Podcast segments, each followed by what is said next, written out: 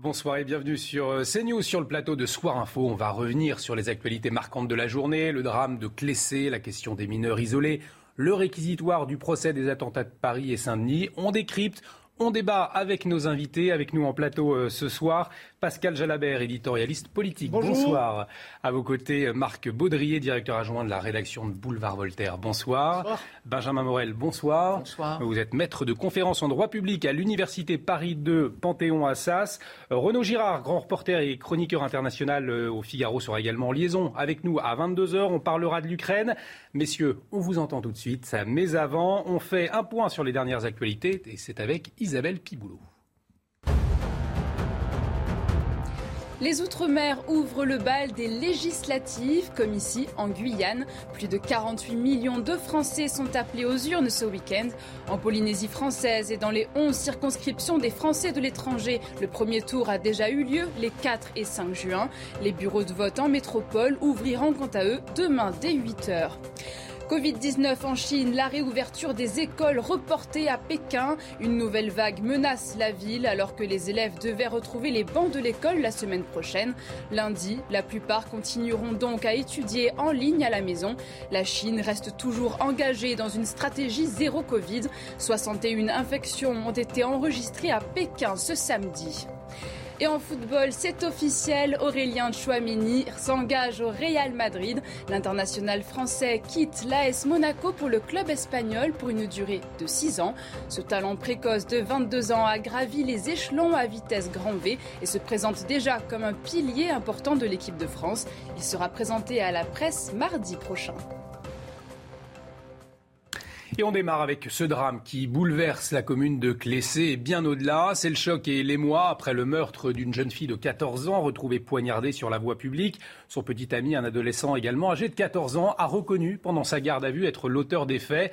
Une information judiciaire a été ouverte. Le collégien risque aujourd'hui une peine maximale de 20 ans de réclusion criminelle pour assassinat. Marie Conan s'est rendue sur place pour CNews et elle a pu rencontrer la mère d'Emma, la victime.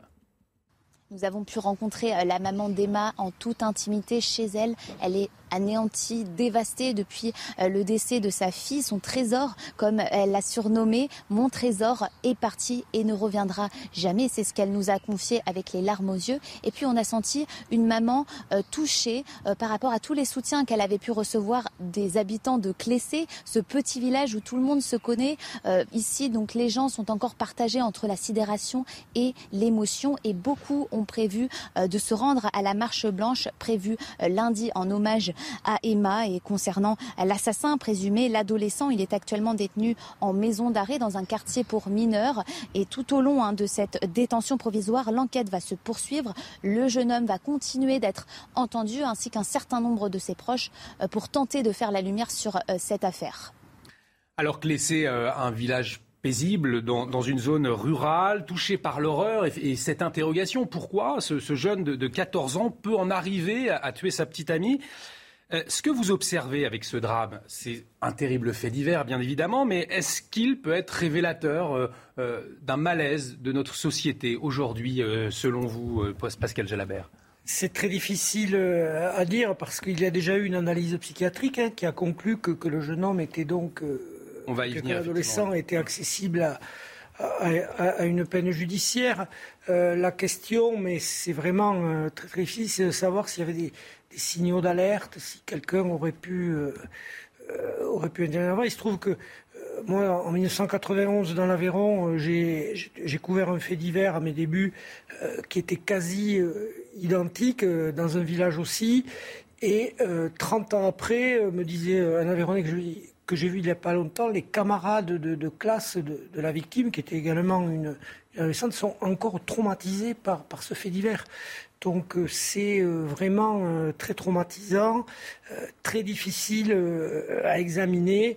Je pense que bah, il faut que beaucoup d'experts psychiatres se, se, penchent sur sur cette histoire euh, vraiment dramatique et, et, et effectivement qui va impacter tout un village et même au-delà. Et on, on le disait, c'est le profil du tueur aujourd'hui qui est au cœur des, des interrogations. Ça aurait pu être éviter ou pas ce drame? Je sais que le, recteur hein, euh, de l'académie, lui, s'est exprimé, le recteur du Dijon. Il avait évoqué, ce jeune, il le dit, le fait de vouloir tuer quelqu'un et notamment euh, sa, petite copine. Il n'avait pas été pris alors euh, au sérieux à ce moment-là. En tout cas, est-ce que c'est prévisible? Prévisible, c'est difficile à dire parce que bon, c'est difficile de prendre au sérieux un adolescent qui euh, lance des, des, idées comme ça, euh, s'il faut, euh, si vous voulez, mobiliser les gendarmes à chaque fois qu'un adolescent dit une sottise, c'est quand même, on risque de mobiliser beaucoup de gendarmes.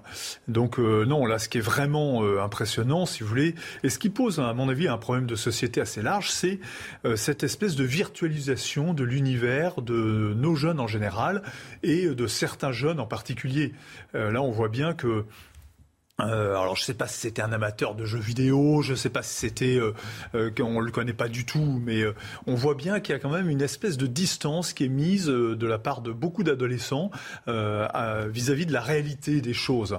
ils sont ils sont dans des mondes un peu à part. Je pense que les écrans, les jeux vidéo, etc. Les comment dire les éloignent de la réalité tangible qui était celle des petits adolescents d'autrefois qui peut-être faisaient leur jardin chez leurs parents et euh, qui ça, rapprochait un peu du sol. Euh, là, euh, si vous voulez, on en est très loin. Et, je pense qu'il y a un souci de ce côté-là. Il y a un autre souci qui est celui de la formation sentimentale de ces jeunes. On leur apprend toute la mécanique des fluides, leur production, etc. Tout ça, on leur en parle beaucoup. On leur en parle beaucoup de du respect qu'on doit avoir euh, les uns des autres, de l'homosexualité, etc., etc. On leur apprend pas à devenir des, des, adultes, euh, les dangers de la vie sentimentale, sur les, des, de, de l'amour, euh, qu'est-ce que, à partir de quel âge, quels sont les risques, comment est-ce qu'on s'y prend. Tout ça, c'est un vide total pour nos adolescents de cet âge-là, et je pense que ça manque beaucoup et qu'on le retrouve dans des cas comme ça. Benjamin Morel, on, on est dans une société finalement où, où on a oublié un certain type d'éducation et qui peut effectivement être favorable à ce genre de comportement ou on est vraiment sur un autre type d'affaires? Je crois qu'on est sur un autre type d'affaires. Alors il est évidemment tentant parce que souvent on a des débats sur nos plateaux sur la violence des mineurs, etc. Et on peut se retrouver en effet sur un certain nombre de solutions, sur la rapidité qu'il y a à devoir sanctionner, etc. Mais ici c'est pas ça. Ici, euh, on est face à un fait divers, je dirais, au sens pur, c'est-à-dire un individu au profil très très particulier. Alors j'ai pas plus que vous accès au dossier, mais de ce qui nous remonte, on a quand même visiblement un profil à la fois familial et un profil psychologique qui est extrêmement singulier. Lui-même frappé par son père. Lui-même frappé par son père, dans une famille extrêmement dysfonctionnelle, visiblement avec en effet une pulsion de meurtre qui euh, s'est abattue malheureusement sur cette jeune fille, mais euh, visiblement venait d'un peu plus profond. Et donc là, vous avez pour le coup un cas à part, et vous avez ensuite toute une série de dysfonctionnements. Et en effet, je rejoins ce qui a été dit. Il aurait évidemment, dans l'idéal, fallu identifier que là, il y avait potentiellement un adolescent qui pouvait devenir dangereux, mais c'est très très facile après coup de le dire et de dire qu'il y a eu des dysfonctionnements. Mais en réalité, si vous étiez à la place du CPE, etc., bah, vous n'auriez peut-être pas vous-même discerné le cas en question parce que vous avez euh, des jeunes en difficulté, notamment sentimentale, par centaines de milliers. Donc tout ça fait que vous avez un cas singulier qui, dans des circonstances singulières, a donné ce drame, ce drame qui aurait pu se produire il y a 20 ans, qui aurait pu se produire il y a 50 ans, qui aurait pu se produire au XVIIe siècle. On mmh. est sur un cas singulier. Attention à ne pas en tirer des généralités, même si ensuite on peut avoir des débats sur les violences des mineurs, évidemment. Alors je vous propose d'écouter Marie-Estelle Dupont, elle est psychologue, et elle s'exprimait euh, cet après-midi euh, sur, notre antenne sur le profil du suspect comme euh, le stock langagier des jeunes est beaucoup plus faible qu'à la génération précédente, ils ont moins de mots pour élaborer leurs pulsions. C'est la première chose. Ensuite, la raréfaction du père, la perte de repères, d'autorité, avec des parents qui parfois sont eux-mêmes violents au lieu d'être structurants, fait que l'adolescent n'intègre pas le surmoi et n'intègre pas l'empathie.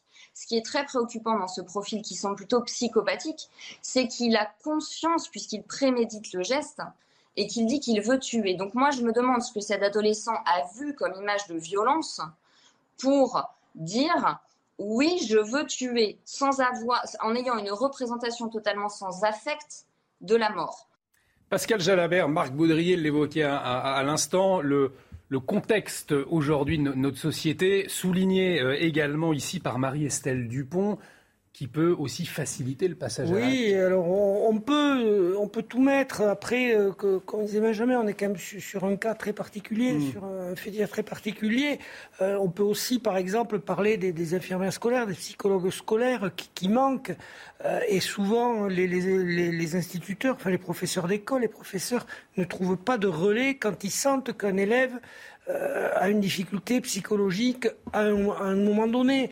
Euh, il y a aussi la distance qui, s'installe aujourd'hui entre les familles et euh, le corps éducatif. C'est, toutes ces questions-là peuvent être posées, mais encore une fois, je pense qu'il faut laisser la, dame, la psychologue, établir un diagnostic.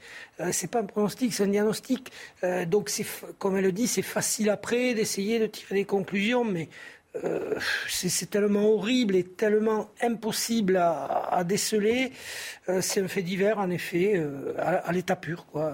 Il n'y a pas de phénomène de groupe, il n'y a pas de phénomène de bande, il n'y a pas de, de vraie préméditation. je ne peux pas dire ça, mais on est pas vraiment sur un fait de société. Quoi. On est vraiment sur. Marc Baudrier, vous vouliez Oui, c'est un, fait euh, évidemment exceptionnel. Et bien sûr qu'on ne peut pas tirer des généralités de ce fait-là.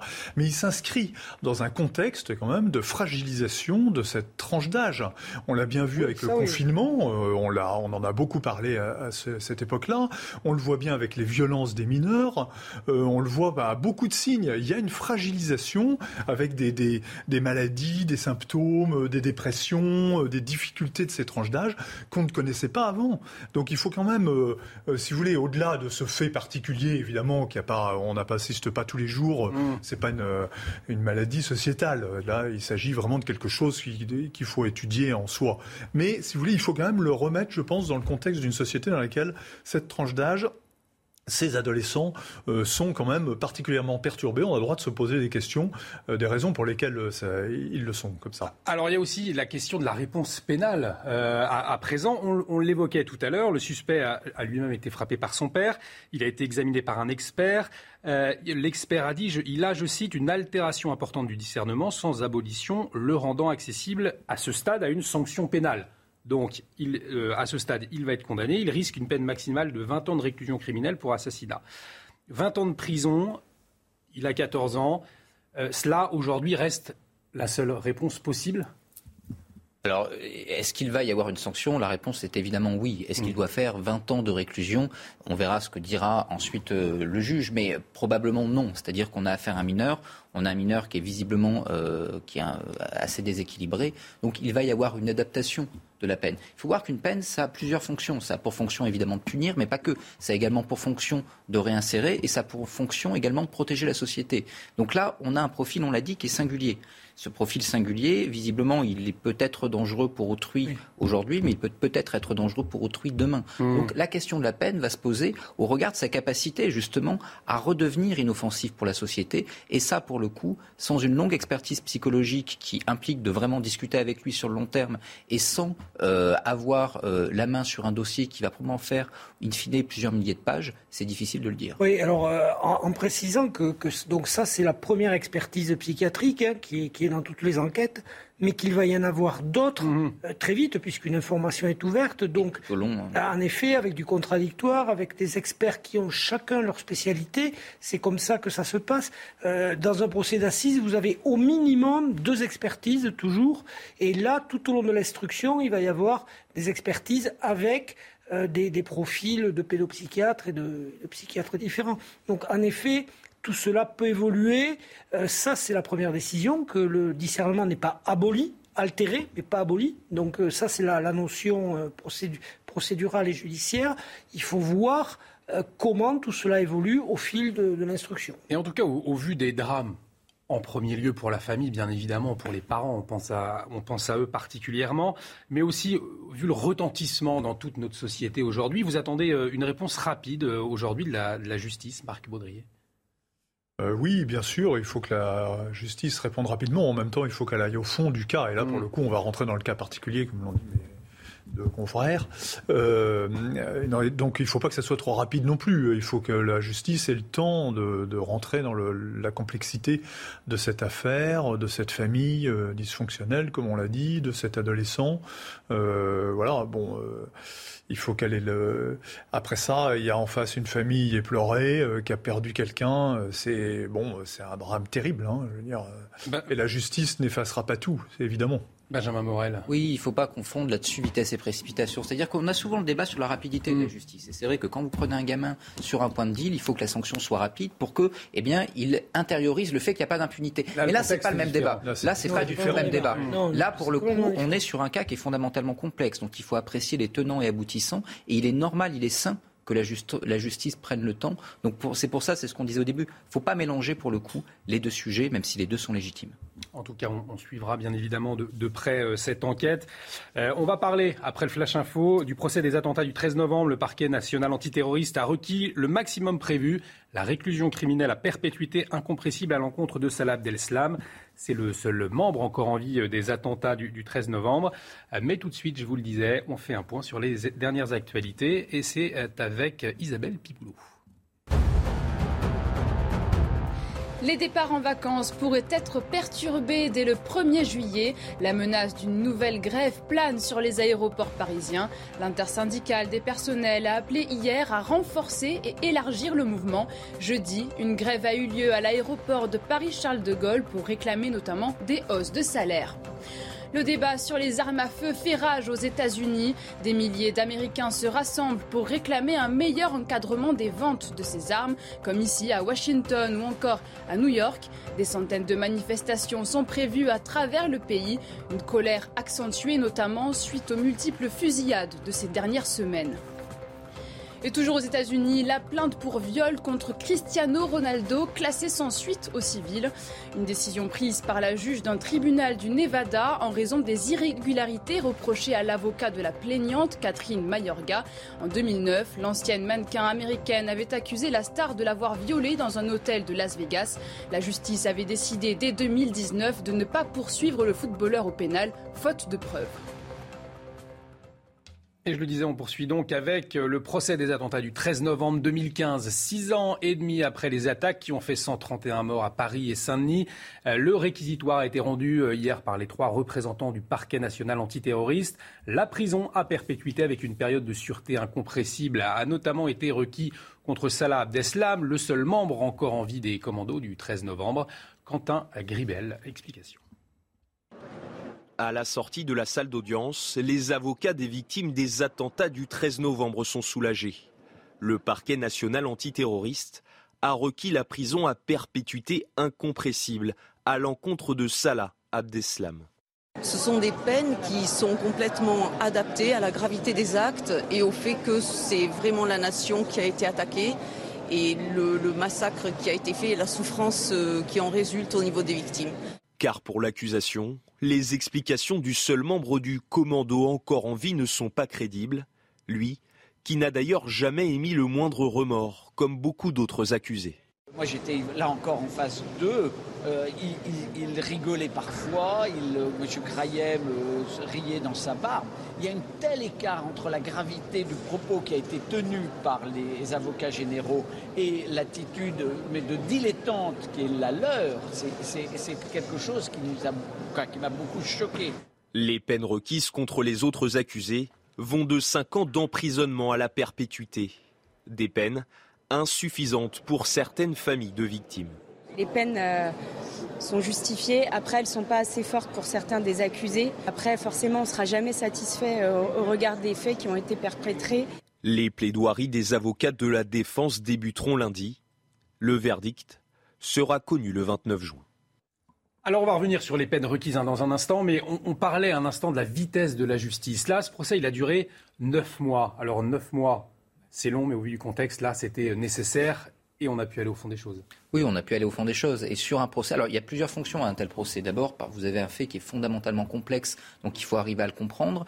Vous avez également une nécessité pour les victimes de s'exprimer. Et donc il faut prendre le temps de les entendre. Et ensuite, vous avez un effet catharsique parce que eh bien, c'est toute la nation qui a été frappée, comme c'était bien mmh. dit dans votre petit reportage. Et donc à partir de là, il y a la nécessité, en effet, de faire toute la lumière pour comprendre eh bien, comment, pour le coup, le pays a été frappé. Neuf mois, c'était pas trop court. Marc Baudrier. Oui, moi je suis pas du tout sûr qu'on ait été au fond des choses. Euh, j'ai l'impression qu'au contraire, il y a énormément de zones d'ombre, que les euh, accusés n'ont pas tout dit. En tout cas, c'est ce qui est ressorti clairement de ceux qui ont assisté aux audiences. Euh, que... Pas forcé à dire plus, malheureusement. Non, voilà, non, non, mais je, c'est pas une accusation contre les magistrats, pas du tout. Au contraire, ils ont fait tout ce qu'ils ont pu. Mais euh, voilà, c'est, un procès ne fait pas toute la lumière. Il y a des limites, et, la limite, c'est la personnalité des gens qui sont dans le box. Ça, Abdeslam n'a pas joué le jeu. ses confrères, ses complices plutôt, n'étaient pas là pour beaucoup.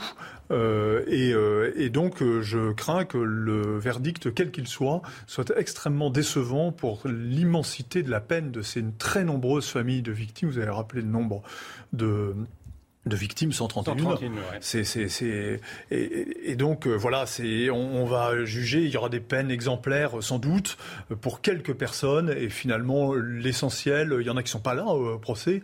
Euh, on ne sait pas s'ils sont morts ou vivants d'ailleurs. Et tout ça, j'ai bien peur, débouche sur une, une grosse frustration de la part euh, des victimes, certains des, des familles de victimes. Les, frères Klein, notamment très connus, on, voilà. on ne sait pas s'ils sont encore en vie ou pas. Euh, néanmoins, perpétuité incompressible à l'encontre de Salah Abdeslam, c'est la plus lourde sanction prévue par le, code pénal. Voilà, c'est la plus lourde sanction. Je crois qu'il faut souligner, donc, il y a neuf mois de procès, mais les six ans euh, de travail des magistrats, parce que euh, parfois on a tendance à, à, critiquer la justice, mais là, la justice antiterroriste a fait un vrai boulot euh, d'investigation, un vrai boulot de vérification et de travail très méticuleux. Parce qu'on était sur, euh, rappelons-nous du déroulé, hein, il y avait plusieurs, euh, plusieurs endroits, euh, il y avait ce commando terroriste qui était assez hétéroclite aussi.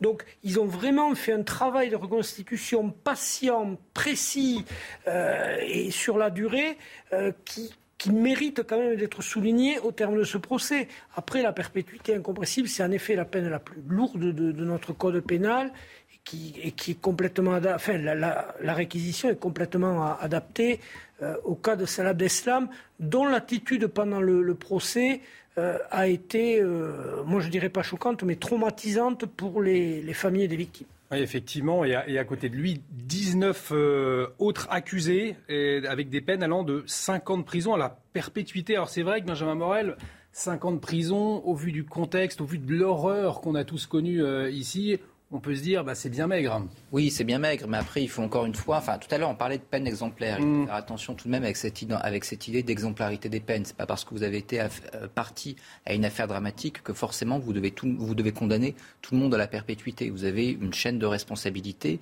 et vous avez des responsabilités qui doivent être discernées et sanctionnées au regard du cas qui euh, est le cas concerné. Alors, est-ce que c'est trop lourd? Est-ce que c'est pas assez lourd? On parlait tout à l'heure des six ans d'enquête j'aurais du mal à me porter euh, et à me substituer au juge dans euh, des sanctions qui ont été prononcées après justement un vrai travail de fond. Peut-être en effet que ces peines, je parlais tout à l'heure de catharsis collective, hmm. peuvent euh, pour nous être relativement choquantes parce que trop basses. Mais au vu du travail d'enquête fait, encore une fois, gardons raison. Marc Baudry, est-ce que effectivement ça montre pas finalement une justice humaine qui prend en compte la spécificité de chacun, même des, accusés, et puis au fond bah, qui rend cette peine de Salah Abdeslam encore plus importante. Oui, oui, bien sûr. C'est non, mais la justice aura fait son travail avec mm. des arguments, des, une enquête, euh, des témoignages très importants, euh, des avec ses règles. C'est tout ça n'est absolument pas contestable. Simplement, est-ce que la justice, si vous voulez, la question, c'est ça. Est-ce que la justice, dans un cas de massacre aussi horrible, avec si peu de personnes finalement dans le dans le box, est capable de rendre une justice aux yeux de l'opinion, aux yeux des des familles de victimes? Donc c'est vrai pour toutes les victimes pour cette, cette petite jeune fille dont on a parlé tout à l'heure. Mm. Euh, et, c'est le cas aussi pour ce, pour ce cas-là. C'est tout. C'est que on a l'impression que c'est au-delà de la justice humaine et de la justice judiciaire, si vous voulez, euh, d'arriver de, de, à, tirer quelque chose de ce procès, hein, si longtemps après. 397 récits de, souffrance hein, pendant, pendant ces neuf mois. Euh, c'est autant de familles et les proches aussi qui, qui, ont, qui ont souffert, euh, Pascal. Oui, il faut rappeler quand même que sur certains actes terroristes, il n'y a pas eu de, procès parce qu'il n'y avait plus de, euh, d'accusés à mettre dans le box. Et donc, les victimes n'ont jamais pu être confrontées, n'ont jamais pu savoir. Donc là, ce travail a été fait et surtout, euh, je trouve que les victimes ont, pu s'exprimer, ont pu être entendues, et, nous, les Français, on, a pu, enfin, on a pu partager avec eux cette douleur euh, qui ne les quitte pas depuis six ans. Euh, c'est impossible de, se mettre à leur place, de comprendre ce qu'ils ont vécu, mais on, mesure l'ampleur.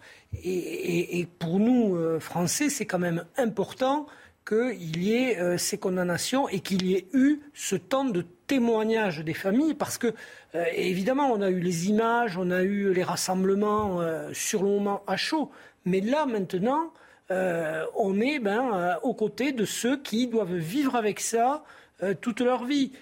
pour les autres, alors évidemment, ça restera dans la mémoire collective. Hein, vous savez, vous avez des grands événements, on se rappelle tous euh, la fameuse formule, on se rappelle tous où on était et ce qu'on faisait à ce moment-là.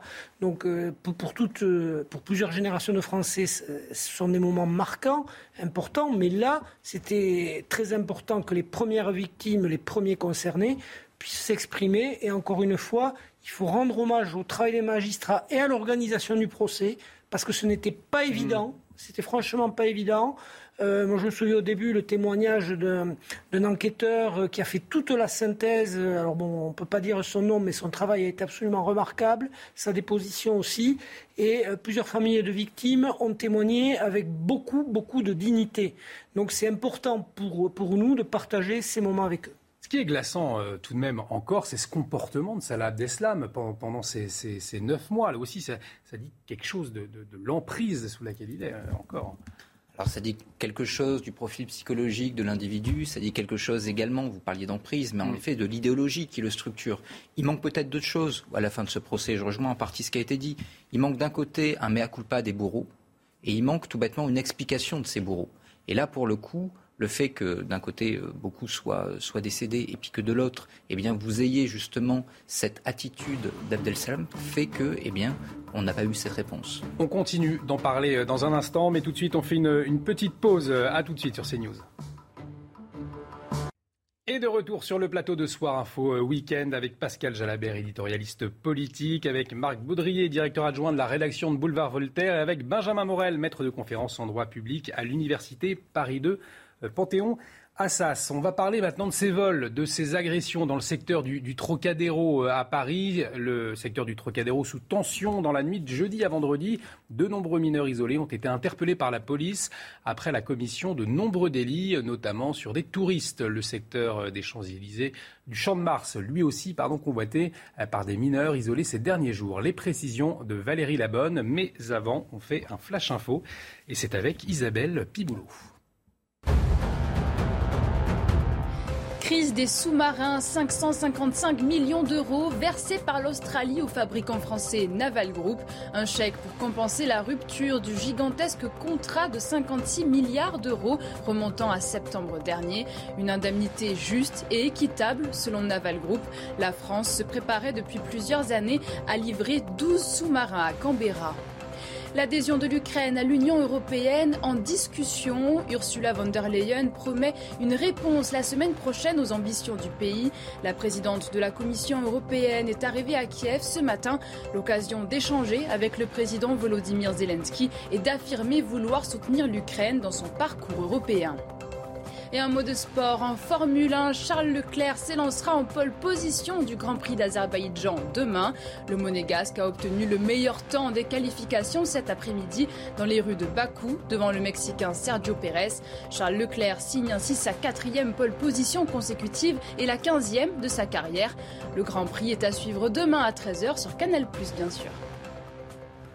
Et on va parler, je vous le disais dans un instant, de la problématique de la délinquance liée aux, mineurs isolés étrangers. Mais avant, on va terminer notre discussion après le, réquisitoire qui a été rendu euh, par les trois représentants du parquet national euh, antiterroriste. Je voulais vous faire écouter ce témoignage, le témoignage, d'une mère d'une victime à propos de cette fameuse expression qu'on a beaucoup entendue, euh, vous n'aurez pas ma haine. On l'écoute. Non, la résilience, c'est un mot que c'est, ne fait pas partie de mon vocabulaire. Et puis aussi, quand j'entends vous n'aurez pas ma haine, eh bien écoutez, moi je ne sais pas comment font les gens. Euh, je, je, moi, pas un esprit de vengeance, euh, mais euh, vous dire que je n'aurais pas de haine, ça serait salir la mémoire de ma fille. Donc, c'est pas possible. Euh, je, je, sais pas. Chaque cas est différent, chaque personne a un ressenti différent. En ce qui me concerne, euh, euh, je suis habitée par une souffrance qui m'accompagnera jusqu'à mon dernier souffle et, et, je ne peux pas dire vous n'aurez pas ma haine, c'est pas possible. et je l'entends, mais qu'est-ce que vous voulez? Chacun est libre de, de dire ce qu'il ressent. En tout cas, c'est pas mon cas. Effectivement, cette expression qu'on a beaucoup entendue euh, également après les attentats de, Charlie Hebdo, après ces, neuf mois de procès, euh, cette mère de victime dit ben, Vous n'aurez pas mène, moi je ne peux pas pour le moment. Euh, c'est quelque chose complètement audible finalement aujourd'hui, Marc Baudrier. Oui, c'est complètement audible. Euh, évidemment, on rentre là dans la sphère de l'intime. Alors, on réagit avec euh, de la haine ou pas avec de la haine. Moi, je crois que les, euh, ça, c'est à chacun, si vous voulez, d'encaisser de, le coup qui était qui est évidemment totalement traumatique et terrible pour ces familles. mais au-delà de ça, si vous voulez, il faut quand même tirer les leçons de, de ce drame. Donc, qu'est-ce qu'on fait? Qu'est-ce qu'on a fait depuis? Comment c'est arrivé? Pourquoi? Quelles sont les causes? Quels sont les responsables? Quels sont les les responsabilités au sens large. J'entends pas forcément de désigner un tel ou un mmh. tel, mais qu'est-ce qu'on a mal fait pour que ça survienne? Et euh, vous n'aurez pas ma haine, bah, ça veut dire qu'on balaye tout ça hein, et qu'on fait de la, de, la, de la guimauve là un peu pour, euh, pour calmer les, les, les, souffrances. Mais ça calme rien du tout, on le voit bien avec cette dame.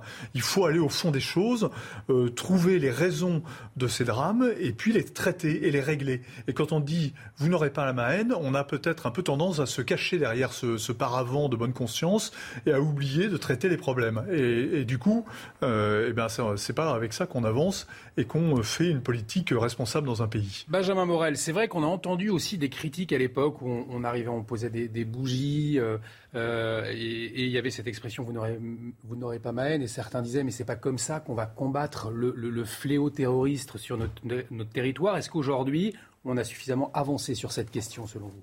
Ah oui, en effet, si vous voulez, c'est un slogan qui est un slogan un peu bateau. Je reprends le mot guimauve, c'est vrai. En même temps, vous avez une société qui, sous le, sous le choc, a besoin de se retrouver dans ces choses qui peuvent être un peu bisounours. C'est important aussi, mais je comprends que pour les victimes, ce soit pas forcément quelque chose d'audible. Et donc, c'est tout le revers, en réalité, de euh, ce type de slogan qu'on voit fleurir à chaque choc traumatique. Ensuite, euh, il y a quand même des choses qui ont été faites. Vous avez un terrorisme qui a muté, c'est-à-dire que le 13 novembre, c'est assez emblématique d'un certain moment du terrorisme, grosso modo, vous aviez des réseaux qui étaient à peu près organisés, avec des services de renseignement qui étaient capables de les démanteler la plupart du temps. Et parfois, vous avez des choses qui passent à travers les mailles du filet. Ça a été le cas. On peut parier que les services de renseignement ont quand même réussi mm. à tirer les conclusions là-dessus. En revanche, aujourd'hui, on a un terrorisme qui a muté, qui est beaucoup plus lié à des euh, individus isolés qui se radicalisent dans leur coin. C'est beaucoup plus complexe à appréhender. Ça fait moins de morts en une prise, mais en revanche, c'est beaucoup plus difficile à arrêter et on a une multitude de petits actes.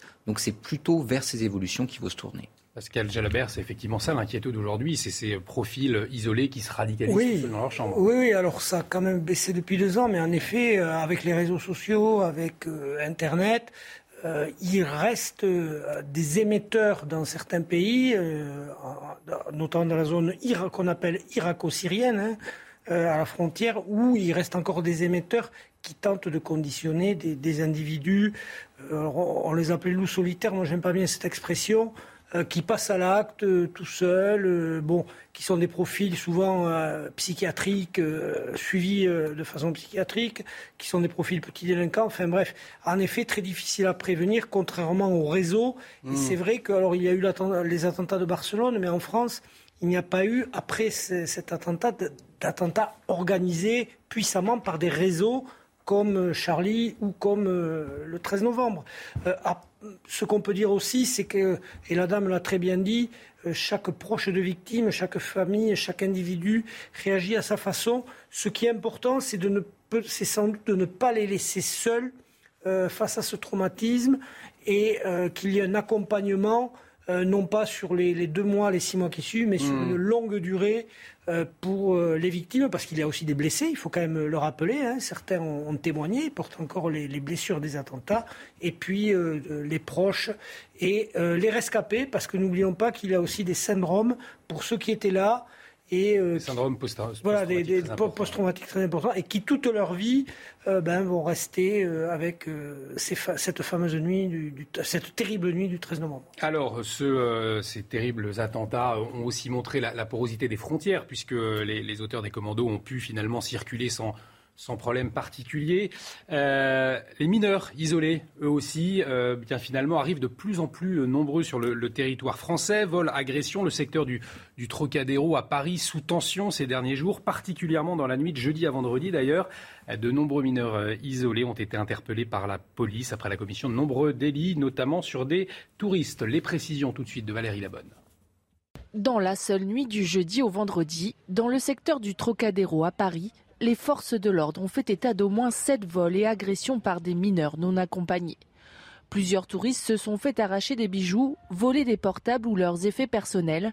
Un homme s'est même présenté au poste de police avec des plaies à la tête et au bras car il s'est fait agresser avec des tessons de bouteilles c'est le problème de fond en fait de notre pays aujourd'hui et on a une concentration en fait des difficultés qu'on dénonce au quotidien et sur lesquelles les policiers sont engagés, sur lesquelles la justice a du mal à apporter une réponse pénale parce que d'abord ils sont nombreux, parce qu'ensuite il y a des statuts comme la minorité qui font que le code pénal malheureusement n'est pas en faveur des victimes, encore moins de la protection des gens.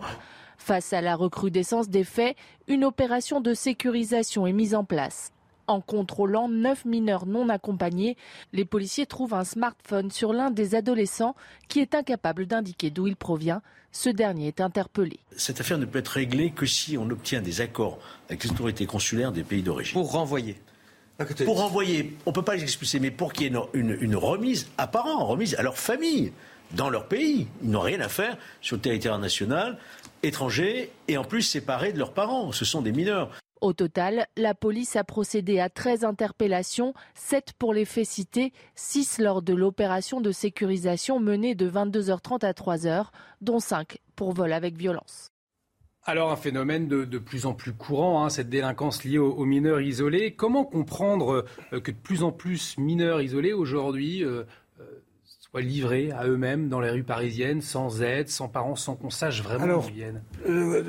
Pour comprendre, c'est très simple, c'est qu'aujourd'hui, il y a des réseaux, euh, des réseaux très organisés de grande criminalité euh, qui euh, ont fait du, entre guillemets, du trafic de, mineurs isolés qui, les, qui vont les chercher dans les pays, qui les introduisent sur le territoire et qui leur apprennent à voler, à attaquer, etc. Quand ils volent, ils donnent le butin et ça repart. Alors, ça reste dans les réseaux. Oui, voilà, voilà, ça repart. Enfin, en tout cas, ça nourrit les réseaux, puisque il, faut, il faut savoir que les familles ou les mineurs eux-mêmes on leur promet sans doute des jobs ou un avenir meilleur ou des études, paient très cher pour qu'ils puissent euh, venir sur le territoire. Donc, c'est euh, quand, vous en parlez avec d'ailleurs un commissaire de ce syndicat, il vous dit aujourd'hui, ce sont d'anciens, voilà, euh, d'anciens trafiquants de drogue qui se sont reconvertis là-dedans, notamment en Libye pour le trafic de, de, mineurs isolés. Alors François Sauvadet, qui est le président de l'Assemblée des départements de France, puisque euh, les, mineurs non accompagnés, dont les MNA, mineurs isolés, sont à la charge des départements en France.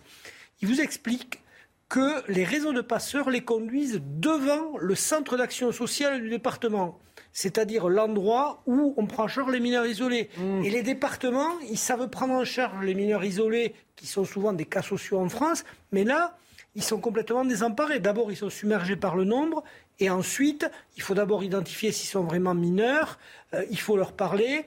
Ça n'a rien à voir avec ce qu'il faut Une vraie interrogation. Mais en janvier dernier, il y avait eu un, fichier, c'est le fichier d'aide à l'évaluation de la minorité des mineurs étrangers isolés, qui a été généralisé partout en France. L'idée, c'était justement d'évaluer, euh, de, de, réguler les demandes des jeunes migrants, de demander au service de l'État la vérification de certaines informations, d'où ils venaient notamment, par exemple. Mais où l'âge?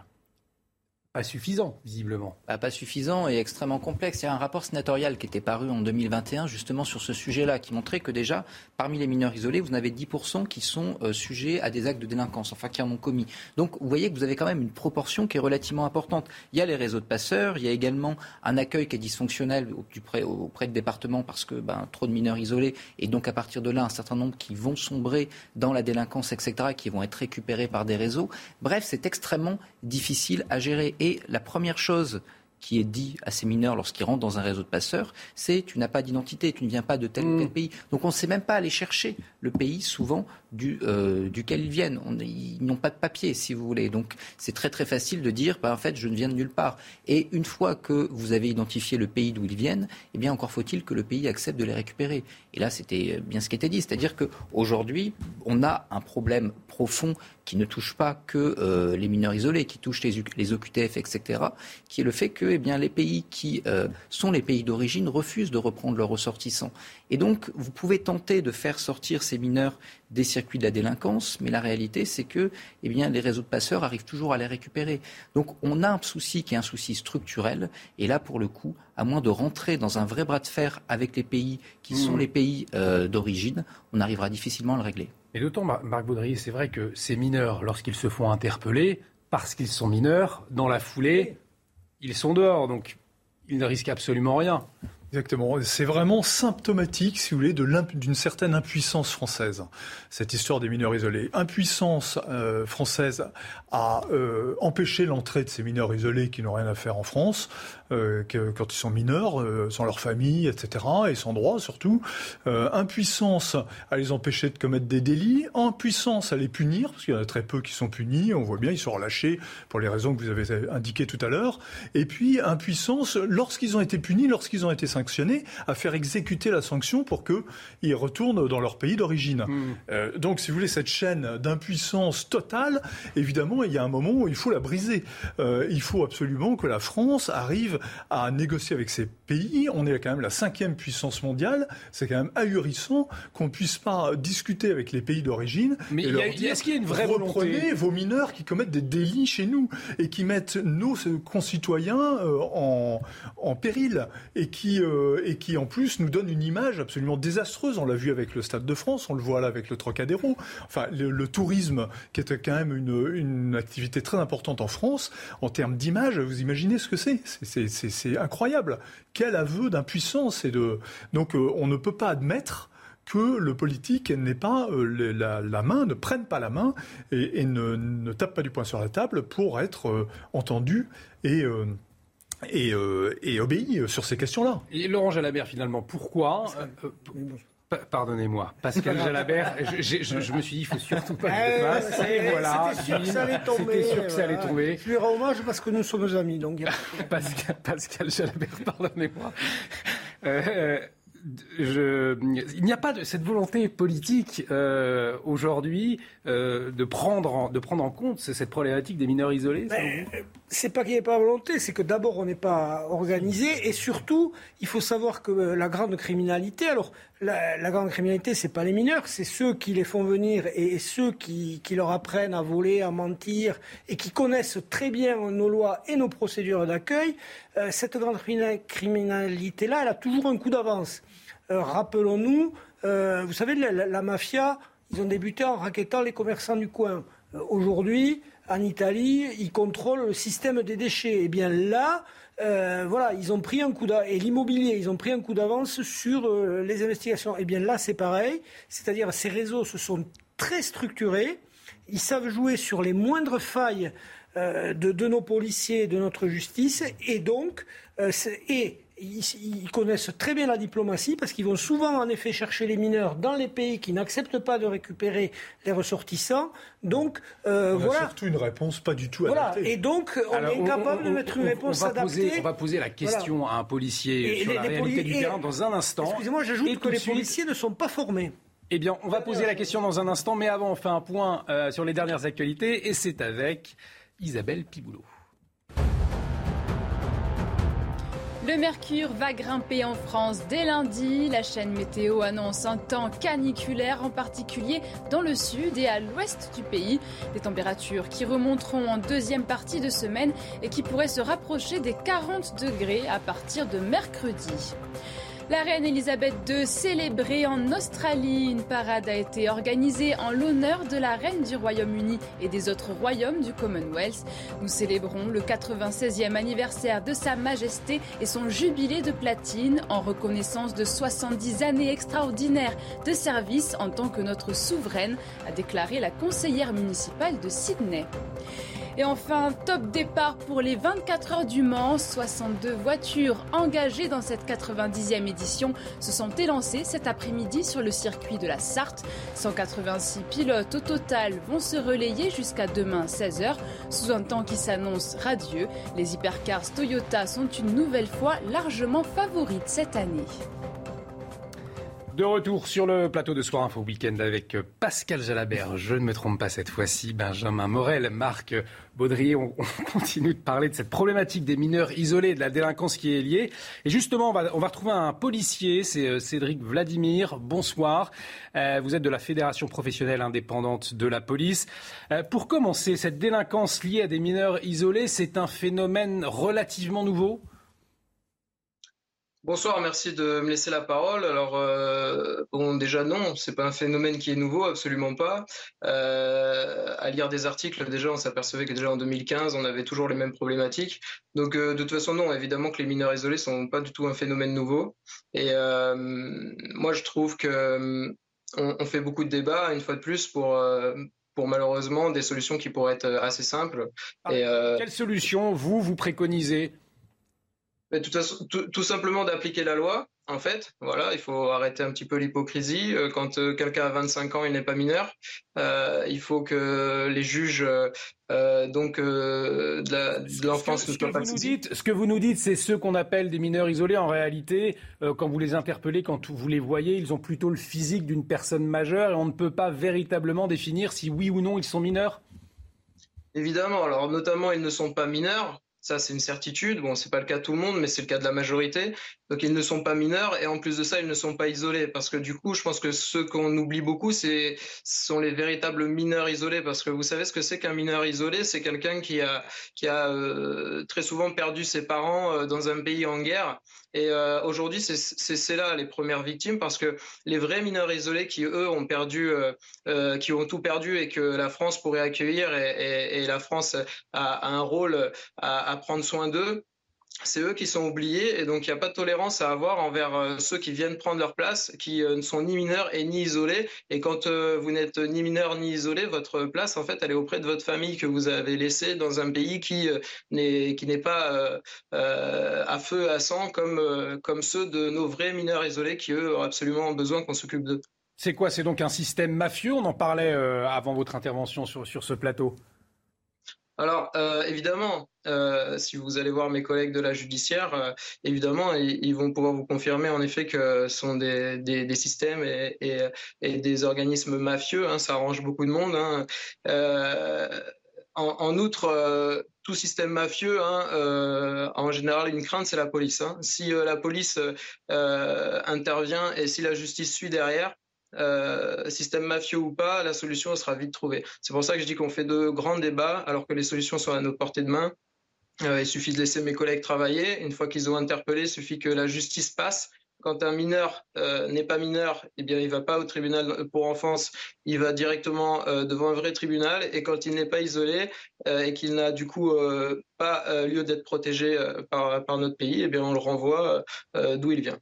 Merci beaucoup Cédric euh, Vladimir d'avoir euh, accepté notre invitation ce soir. Je le rappelle, vous êtes policier de la Fédération professionnelle indépendante de la police. Alors, on vient de, de l'entendre. Finalement, euh, ce, ce, policier de terrain nous disait euh, ces, ces, mineurs, ils ne sont pas mineurs, visiblement, ils sont majeurs. Donc c'est la, la question du test osseux derrière aussi qui peut se poser. C'est la question du test osseux, mais test osseux qui n'est pas absolument fiable. Donc il y a toujours une marge qui fait qu'on n'est pas tout à fait certain. Par ailleurs, vous avez la production de beaucoup de faux papiers, notamment mm. euh, venant de certains pays, la Guinée, etc., qui fait que, ben, en réalité, très très souvent, il y a en effet de fortes présomptions sur le fait qu'on a affaire à des majeurs, mais qu'on n'est pas capable de le prouver, parce qu'encore une fois, les papiers sont faux ou sont inexistants. D'où le problème et d'où le vide juridique. C'est-à-dire que, je reviens sur ce qui était dit tout à l'heure, c'est-à-dire mm. que on a en face de nous des réseaux qui savent jouer sur notre droit. Ils savent qu'avec des mineurs, des mineurs dont on ne sait pas d'où ils viennent, eh bien, notre droit est assez impuissant. Et que quand bien quand on entend ce policier dire il suffit juste d'appliquer le, oui, mais, droit. Oui, mais il faut bien appliquer le droit. Mais le problème, c'est que le droit, il s'applique à des cas que vous êtes capable de qualifier. Oui, ça. Quand vous avez quelqu'un en face de vous, ne sait pas s'il est mineur majeur, de quel pays il vient, vous avez marqué dans le droit que, eh bien, s'il vient de tel pays, etc., et s'il est, et s'il est majeur, on le renvoie. Oui, certes, mais vous ne pouvez pas l'établir. Et donc, à partir de là, vous êtes bien embêté et on se retrouve face à cette situation-là. Donc vous avez d'un côté des pays qui euh, sont des pays en crise ou bien des pays avec lesquels on a d'autres intérêts. On parlait tout à l'heure du terrorisme, etc. Il faut voir que si on ne rentre pas dans des bras de fer également, c'est parce qu'il y a d'autres intérêts économiques, sécuritaires qui font qu'on n'a pas intérêt toujours à rentrer dans un bras de fer avec un État qui par, qui par ailleurs lorgne vers Pékin ou Moscou sur d'autres sujets et qu'on essaye de maintenir dans un giron de négociation. Donc vous avez ces enjeux-là. De l'autre côté, vous avez des et des réseaux qui savent jouer avec le droit français, mais également européen, qui protègent également ces mineurs. Donc on se retrouve face à une situation qui, juridiquement et diplomatiquement, n'est pas inextricable, mais est, extrêmement complexe. Mais est-ce que ça veut dire, Pascal Jalabert, qu'on pourrait mettre en place, on parlait des tests osseux par exemple, ou, d'autres mesures à mettre en place pour vérifier déjà l'âge de, ces personnes interpellées. C'est très compliqué. Et, j'ajoute que, dans l'arsenal euh, pour lutter contre ces réseaux, il faudrait aussi la coopération euh, des polices locales. Parce que euh, ben, si, vous laissez le réseau s'organiser au départ, ça va être d'autant plus difficile de le démanteler. à l'endroit où ces mineurs sont projetés par, par ces réseaux mafieux. Donc oui, en effet, euh, bon, alors les médecins sont-ils capables? La justice est-elle capable de, déterminer qui est mineur, qui ne l'est mm. pas, six mois après, un an près? Bon, quand il dit 25 ans, normalement, ça doit quand même un peu se voir. Mais euh, les policiers demandent à pouvoir travailler, sauf qu'on n'a pas l'arsenal judiciaire, on n'a pas non plus la capacité à identifier, à déterminer et parfois à renvoyer, puisque euh, des pays ne reprennent pas des ressortissants, non seulement mineurs, mais aussi majeurs. Euh, il faut rappeler quand même que euh, le Mali notamment refuse d'appliquer ce qu'on appelle les OQTF, c'est-à-dire les, obligations de quitter le territoire. le Mali ne récupère pas ses ressortissants. Mmh. Donc tout, tout cela est très connu des réseaux qui profitent de ces mineurs et comme chez ce policier, il y a des victimes qui sont notamment les vrais mineurs isolés qui ont perdu leurs parents dans des guerres, qui ont perdu leurs parents torturés dans des geôles par mm. des dictatures et qui, eux, n'intéressent malheureusement pas les passeurs. Marc Baudrier, c'est pas de coopération, pas de solution finalement? Non, mais tout ça est très gentil, mais si vous voulez, c'est inaudible par les Français, ce qu'on mm. vient de ah. dire. C'est inaudible par les Français. On leur dit quoi? Ah oui, l'Algérie ni le Mali ne veulent récupérer leurs ressortissants. Euh, on ne sait pas. Quand on les attrape, on ne sait pas quel âge ils ont. Euh, donc bah, on les relâche. Puis si vous faites dépouiller, ma bonne dame, bah, c'est pas très grave. C'est ce que vous voulez que je vous dise. Euh, c'est comme ça. Voilà. Bah non, c'est pas possible. C'est la France, c'est quand même hmm. encore un État de droit, un pays qui, a une réputation à tenir, et on adapte nos lois, on adapte nos nos, procédures, on tape du poing sur la table euh, auprès des, des, pays d'origine et on essaie de régler ce problème. Enfin, c'est impossible de tenir aux Français ce discours et de leur dire, ben voilà, on a, on a des mineurs qui viennent piller tout le monde, ben on va les laisser faire parce qu'on n'a pas l'arsenal judiciaire euh, ni policier, euh, mais surtout judiciaire en réalité, pour et surtout la volonté politique, parce que c'est ça qui manque. On n'a pas la volonté politique pour les raccompagner chez eux. Bah, c'était inaudible. Sachant en amont pour conclure sur ce dossier, sachant aussi que les, principales victimes, c'est aussi les, touristes. Hein, euh. Bien sûr, et qu'on a pour le coup, on a la première destination touristique du monde. On en a beaucoup parlé la semaine dernière avec les incidents au Stade de France. Et il faudrait euh, arrêter de repousser les touristes avec en effet de tels actes de délinquance. Mais je rejoins ce qui a été dit, c'est-à-dire que le problème, on, a une sorte de maladie en France. Dès le moment où il y a quelque chose qui ne va pas, on se dit ah, ah il faut changer le droit, il faut faire une nouvelle loi. Là, les lois sont là, c'est-à-dire hmm. qu'il n'y a qu'à les appliquer. Les appliquer est extrêmement complexe, ça nécessite de la volonté politique et ça nécessite de rentrer parfois dans de vrais bras de fer diplomatiques. C'est d'abord et avant tout une volonté diplomatique. Mais il faut arrêter de penser qu'en changeant le droit, on va changer les faits. Pour le coup, c'est d'abord et avant tout de la volonté. Allez, vous restez euh, avec nous. On fait une petite pause et tout de suite après, on va parler de l'Ukraine. Ursula von der Leyen était en visite à Kiev. Aujourd'hui, on en parle, euh, ainsi que la question de l'exportation de blé empêchée par la guerre, toujours au cœur des inquiétudes. La France souhaite mettre en place un corridor sécurisé pour exporter le, le blé par la mer. On en parle tout de suite. Et de retour sur le plateau de Soir Info Week-end avec Pascal Jalabert, euh, éditorialiste politique, Marc Baudrier, directeur adjoint de la rédaction de Boulevard Voltaire et Benjamin Morel, maître de conférence en droit public à l'Université Paris de Panthéon-Assas. Renaud Girard, grand reporter et chroniqueur international au Figaro, sera également en liaison avec nous dans quelques instants. On va parler d'Ukraine. Mais tout de suite, on fait un point sur les dernières actualités avec Isabelle Piboulot.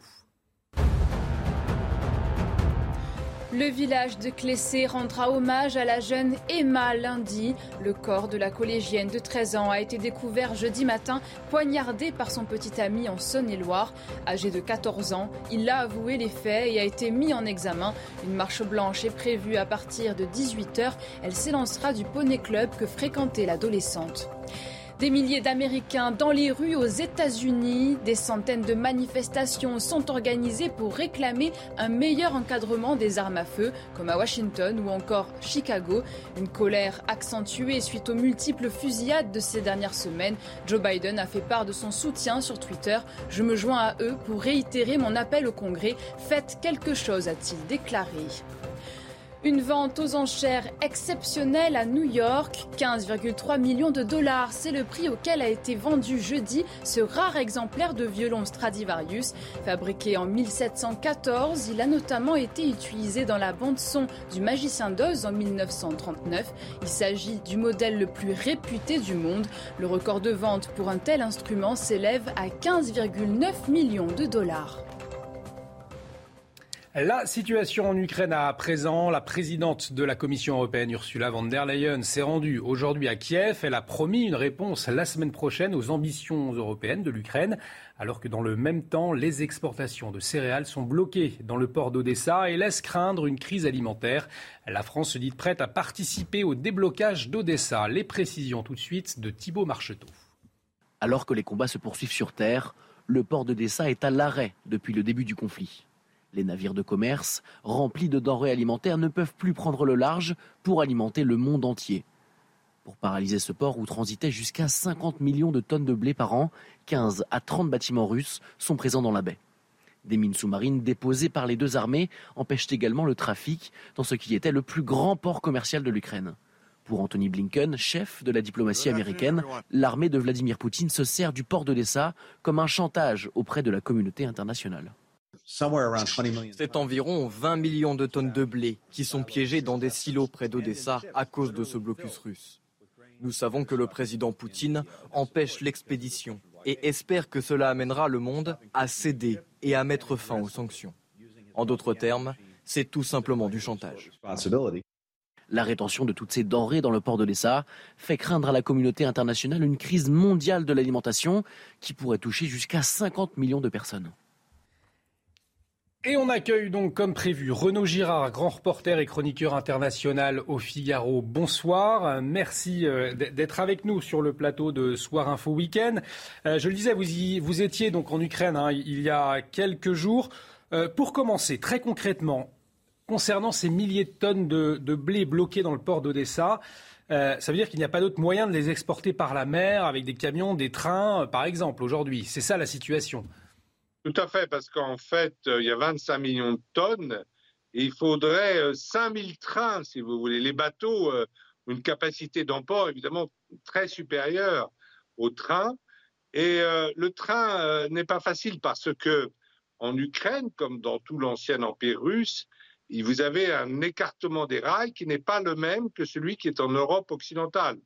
Donc, par exemple, vous ne pouvez pas euh, faire partir euh, le, blé vers le port euh, d'Hambourg, par exemple, parce qu'il faudra le transborder d'un train à l'autre, ce qui prend évidemment beaucoup de temps. Sauf si on arrive à ouvrir une ligne de trains qui, de fret qui passeraient par la Biélorussie jusqu'au port lituanien de Klaipeda, l'ancienne Memel germanique. et là, vous avez toujours le même écartement de rails de l'Empire russe, mais c'est vraiment très fastidieux et c'est très long et il faut vraiment des navires pour euh, exporter des quantités aussi importantes de blé. Il y a 25 millions de tonnes de blé qui sont aujourd'hui euh, bloquées dans le port d'Odessa. Alors, je le disais, la, France s'est dite prête à participer au déblocage du port d'Odessa, mais ça va passer par quoi? Par la, diplomatie, euh, avec un, dialogue avec la Russie? Comment est-ce que ça peut se passer? Eh ben, L'idée, parce que c'est quelque chose qui est réclamé, si vous voulez, euh, par tous les pays. On a même euh, eu une visite du président du Sénégal, Macky Sall, euh, à Moscou pour, pour, parce que, évidemment, tous, les, tous ces pays, comme le Sénégal ou l'Égypte ou l'Algérie, ont besoin de, de ce blé. Et l'idée de la France, qui est intelligente, est de saisir le Conseil de sécurité de l'ONU pour avoir cette exportation de blé euh, pour construire une sorte de corridor entre Odessa et le Bosphore, et donc la sortie de la mer Noire, sous pavillon euh, des Nations Unies. Et euh, il est possible que les Russes acceptent parce qu'ils ont déjà accepté une opération de l'ONU avec l'évacuation des soldats à Mariupol de l'usine Azovstal, qui mhm. était euh, supervisé par l'ONU et par le Comité international de la Croix-Rouge. Et donc, ça permettrait aussi aux Russes de revenir à la table des négociations. Alors, il est certain que si les Russes autorisent les démineurs et autorisent à ce que des bateaux neutres ou sous le pavillon de l'ONU puissent exporter euh, le blé euh, ukrainien, il faudra supprimer les sanctions, pas les sanctions générales contre la Russie, mais au moins les sanctions qui visent l'interdiction euh, des ports euh, occidentaux aux bateaux russes. Euh, ça serait un peu normal que si les Ukrainiens puissent exporter leur blé, il faut que les Russes le fassent de même. Et c'est d'ailleurs l'intérêt du monde entier. Mais c'est une initiative française intelligente et qui risque de, marcher parce que finalement, c'est pas techniquement très difficile. Nous avons des, des, des, des mineurs en France. Il y a à peu près on estime 180 mines immergées autour euh, du port d'Odessa. Donc ce n'est pas une opération si difficile techniquement que cela, et ça serait, ça, ça obligerait, si vous voulez, une coopération technique entre Russes et Ukrainiens. Ce serait la première fois que les, euh, les Ukrainiens et les Russes pourraient s'entendre sur un dossier technique. Ils se parlent, bien sûr, ils continuent à se parler. Ils se sont parlé à Istanbul, ils se sont parlé en Biélorussie, ils se sont parlé à Antalya. Mais là, ça serait, ils pourraient résoudre avec l'ONU et d'autres partenaires, la Turquie, bien sûr, un problème technique.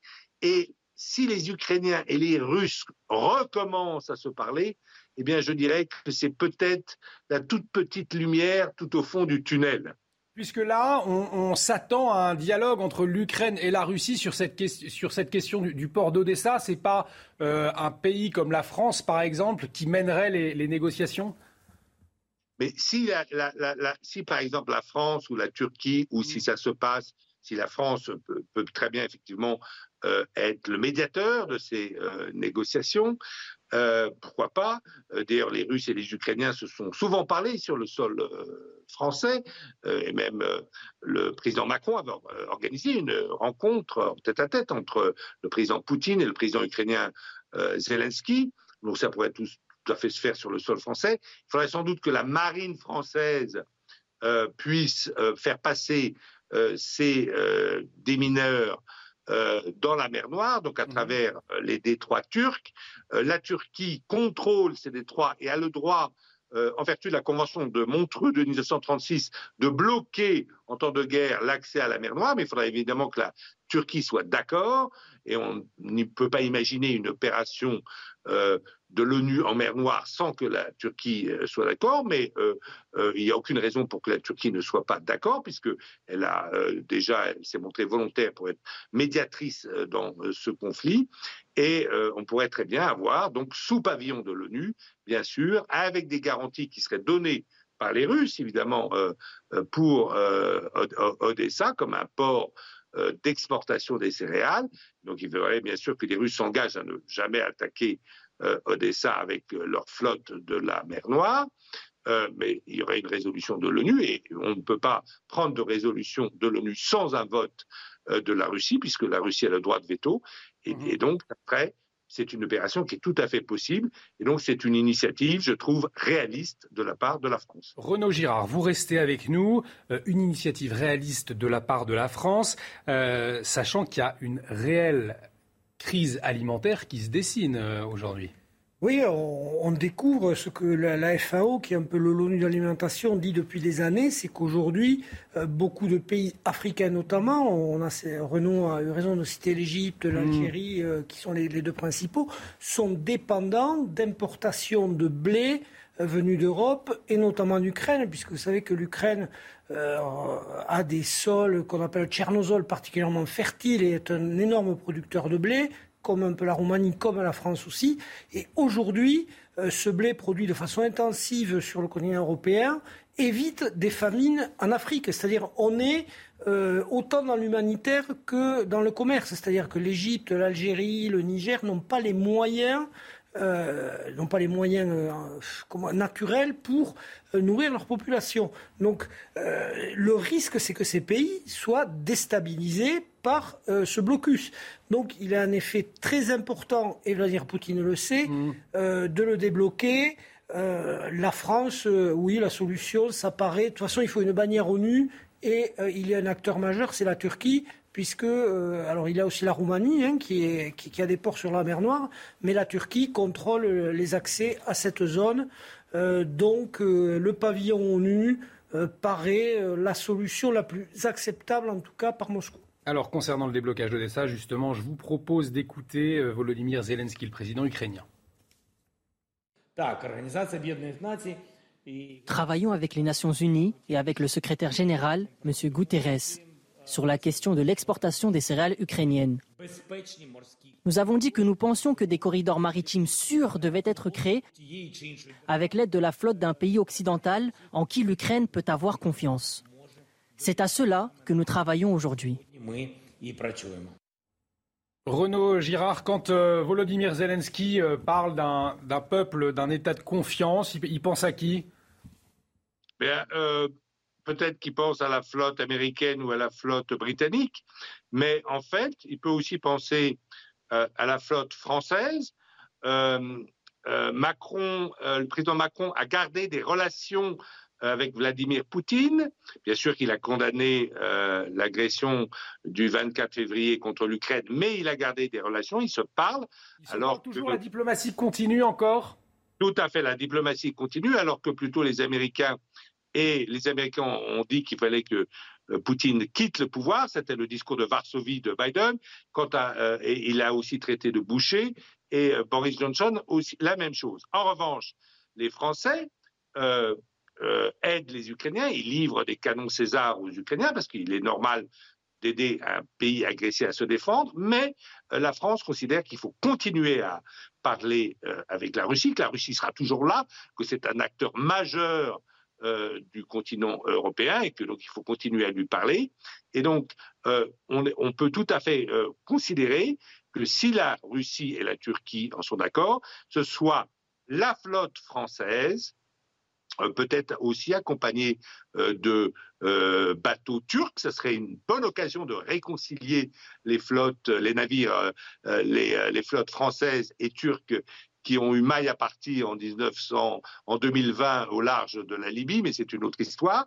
Et donc, une flotte, la flotte française, la marine française, sans doute aussi aidée par la marine turque, qui accompagnerait ces bateaux avec peut-être une tierce puissance qui contrôlerait que les bateaux de commerce, les vraquiers qui viendraient chercher euh, le blé à Odessa ne comporteraient pas d'armes, donc il faut un mmh. contrôle sous le pavillon euh, de l'ONU, mais tout cela pour être accepté à la fois par les Russes et à la fois par les Ukrainiens, parce que je pense que euh, les euh, Ukrainiens, euh, il leur est arrivé de critiquer la France, mais je pense qu'ils lui font confiance. Et d'ailleurs, il y a des Ukrainiens qui vont venir très prochainement, c'est-à-dire en fait lundi et mardi, au salon de l'armement terrestre français, ou qui sera d'ailleurs inauguré, je crois lundi, par le président Emmanuel Macron.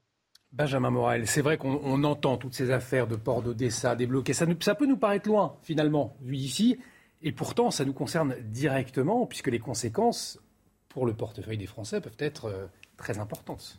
Elles peuvent être extrêmement importantes parce que, si vous voulez, c'est un effet euh, domino. C'est-à-dire que si. Et la famine dans le monde, avant tout la famine dans le monde et la famine qui peut rejaillir sur nous, pas sous la forme de famine euh, dans l'Hexagone, il faut rassurer les Français, mais si vous avez des pays qui sont déstabilisés, vous avez des pays qui sont à la fois des partenaires commerciaux, qui sont parfois producteurs de matières premières et qui donc à partir de là, eh bien, peuvent ensuite impacter directement la stabilité de leurs voisins et la stabilité de l'Europe ensuite, c'est-à-dire en termes de crise migratoire, en termes évidemment de crise des matières premières on peut avoir une crise qui arrive en chaîne.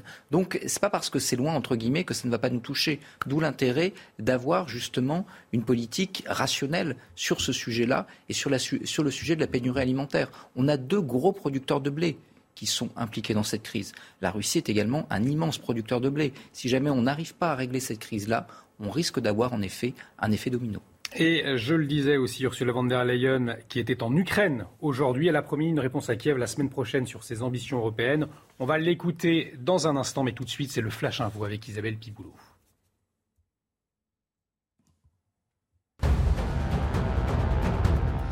Les Outre-mer ouvrent le bal des législatives, comme ici en Guyane. Les électeurs de Saint-Pierre et Miquelon ont été les premiers à se rendre dans les isoloirs aujourd'hui. Plus de 48 millions de Français sont appelés aux urnes ce week-end pour ce premier tour. Les bureaux de vote en métropole ouvriront quant à eux demain dès 8 heures. Covid-19 en Chine, la réouverture des écoles reportée à Pékin. Une nouvelle vague menace la ville alors que les élèves devaient retrouver les bancs de l'école la semaine prochaine. Lundi, la plupart continueront donc à étudier en ligne à la maison. La Chine reste toujours engagée dans une stratégie zéro Covid. 61 infections ont été enregistrées à Pékin ce samedi. Et en football, c'est officiel, Aurélien Chouameni s'engage au Real Madrid. L'international français quitte l'AS Monaco pour le club espagnol pour une durée de 6 ans. Ce talent précoce de 22 ans a gravi les échelons à vitesse grand V et apparaît déjà comme un pilier important de l'équipe de France. Il sera présenté à la presse mardi prochain. Et on poursuit ce décryptage sur les dernières actualités concernant euh, l'Ukraine. Euh, je le disais euh, à l'instant, Ursula von der Leyen était à, Kiev et elle a promis une réponse rapide à l'Ukraine la semaine prochaine sur ses ambitions européennes. Écoutez. Comme vous le savez, la Commission est en train de préparer les recommandations pour les États membres de l'Union européenne. Nous avons travaillé jour et nuit sur cette évaluation et je vous ai promis en avril, cher Volodymyr, que nous y travaillerons sans relâche.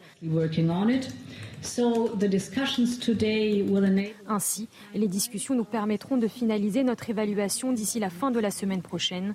Le chemin est connu, c'est un chemin qui est basé sur le mérite. Renaud Girard, euh, on se souvient, il y a quelques années, l'adhésion de l'Ukraine à l'UE n'était pas du tout à l'ordre du jour. Aujourd'hui, on le sait, le, contexte a, changé. Euh, ça peut être rapide, selon vous? Alors, ce qui n'a pas été à l'ordre du jour, c'était en fait l'adhésion de l'Ukraine à l'OTAN, puisque la France et l'Allemagne avaient mis leur euh, veto en avril 2008 au sommet de l'OTAN. Mhm. Et l'Ukraine, en 2013, avait euh, signé un accord commercial d'association avec euh, l'Europe, mais c'est le fait que le président Yanukovych, qui était plutôt pro-russe, remette en cause en fait cet accord d'association en euh, novembre, décembre 2013, qui avait provoqué les grandes manifestations, ça s'appelait Maïdan, je ne sais pas si vous vous souvenez, à Kiev, lesquelles avaient fini par renverser le président Yanukovych pro-russe, donc euh, le, le, 22 février 2014. Euh, et il avait été remplacé donc par euh, des dirigeants d'opposition pro-occidentaux et la, la, Russie avait réagi ou était furieuse, avait réagi en annexant la Crimée et ensuite en, en, aidant les séparatistes pro-russes à l'est de l'Ukraine, dans la région Donbass. Euh, donc c'est un problème qui n'est toujours pas réglé puisqu'on se bat toujours euh, dans euh, le Donbass. Alors, il faut attendre que ce problème du, dans la région du Donbass soit réglé finalement avant toute chose. Oui, alors ce qu'on ce qu'on peut attendre, c'est peut-être que il semble que les Russes vont quand même parvenir à conquérir l'intégralité des districts, si vous voulez, euh, dont ils ont reconnu euh, l'indépendance de, de, de, Lugansk et de Donetsk, et qu'il est possible qu'ensuite euh, Vladimir Poutine dise bien maintenant j'arrête. Alors après, que feront les Ukrainiens? Est-ce qu'on aura une sorte de cessez-le-feu informel ou pas? Nous, nous verrons. Mais autant, si vous voulez, Zelensky euh, même avant euh, l'agression russe du 24 février, il avait dit qu'il était prêt à, s'engager à ce que euh, l'Ukraine ne fasse pas partie de l'OTAN. alors c'est difficile parce qu'il faut changer la constitution ukrainienne qui dit que l'Ukraine doit un jour adhérer à l'OTAN, mais Zelensky a considéré que on pouvait ne pas que l'Ukraine pouvait être neutre, mais avec des des conditions de sécurité, des garanties de sécurité données par tous les pays occidentaux et y compris par euh, la euh, Russie. En revanche, euh, comme les Occidentaux, les Européens ont montré beaucoup de soutien à la cause ukrainienne à partir de la fin du mois de février, eh bien Zelensky en a profité pour demander une sorte de fast track, de, voie rapide, si vous voulez, pour intégrer l'Europe et une sorte d'adhésion immédiate de l'Ukraine à l'Europe, ce qui évidemment garantirait euh, des aides euh, très importantes de l'Union européenne à l'Ukraine, qui est un pays qui est très en retard par rapport aux autres pays de l'Union européenne, et même en fait une sorte de garantie militaire, parce que si vous lisez le traité de Lisbonne, qui régit l'Union européenne, ben vous voyez mm. qu'en fait, en cas euh, de conflit, les pays euh, de l'Union européenne doivent s'entraider euh, les uns les autres. Alors, au sein de l'Europe, vous avez des pays qui sont très favorables, par exemple comme la Pologne, pour une adhésion immédiate de l'Ukraine, parce que la Pologne est vraiment le pays qui aide le plus l'Ukraine au sein de l'Union européenne aujourd'hui. Et puis, vous avez euh, des pays qui sont beaucoup plus prudents et qui disent attendez, nous on a. On pense à la Hongrie notamment Oui, à la Hongrie, on a passé 15 ans ou 10 ans à devoir respecter les euh, critères de Maastricht, etc., faire des réformes chez nous euh, pour adhérer.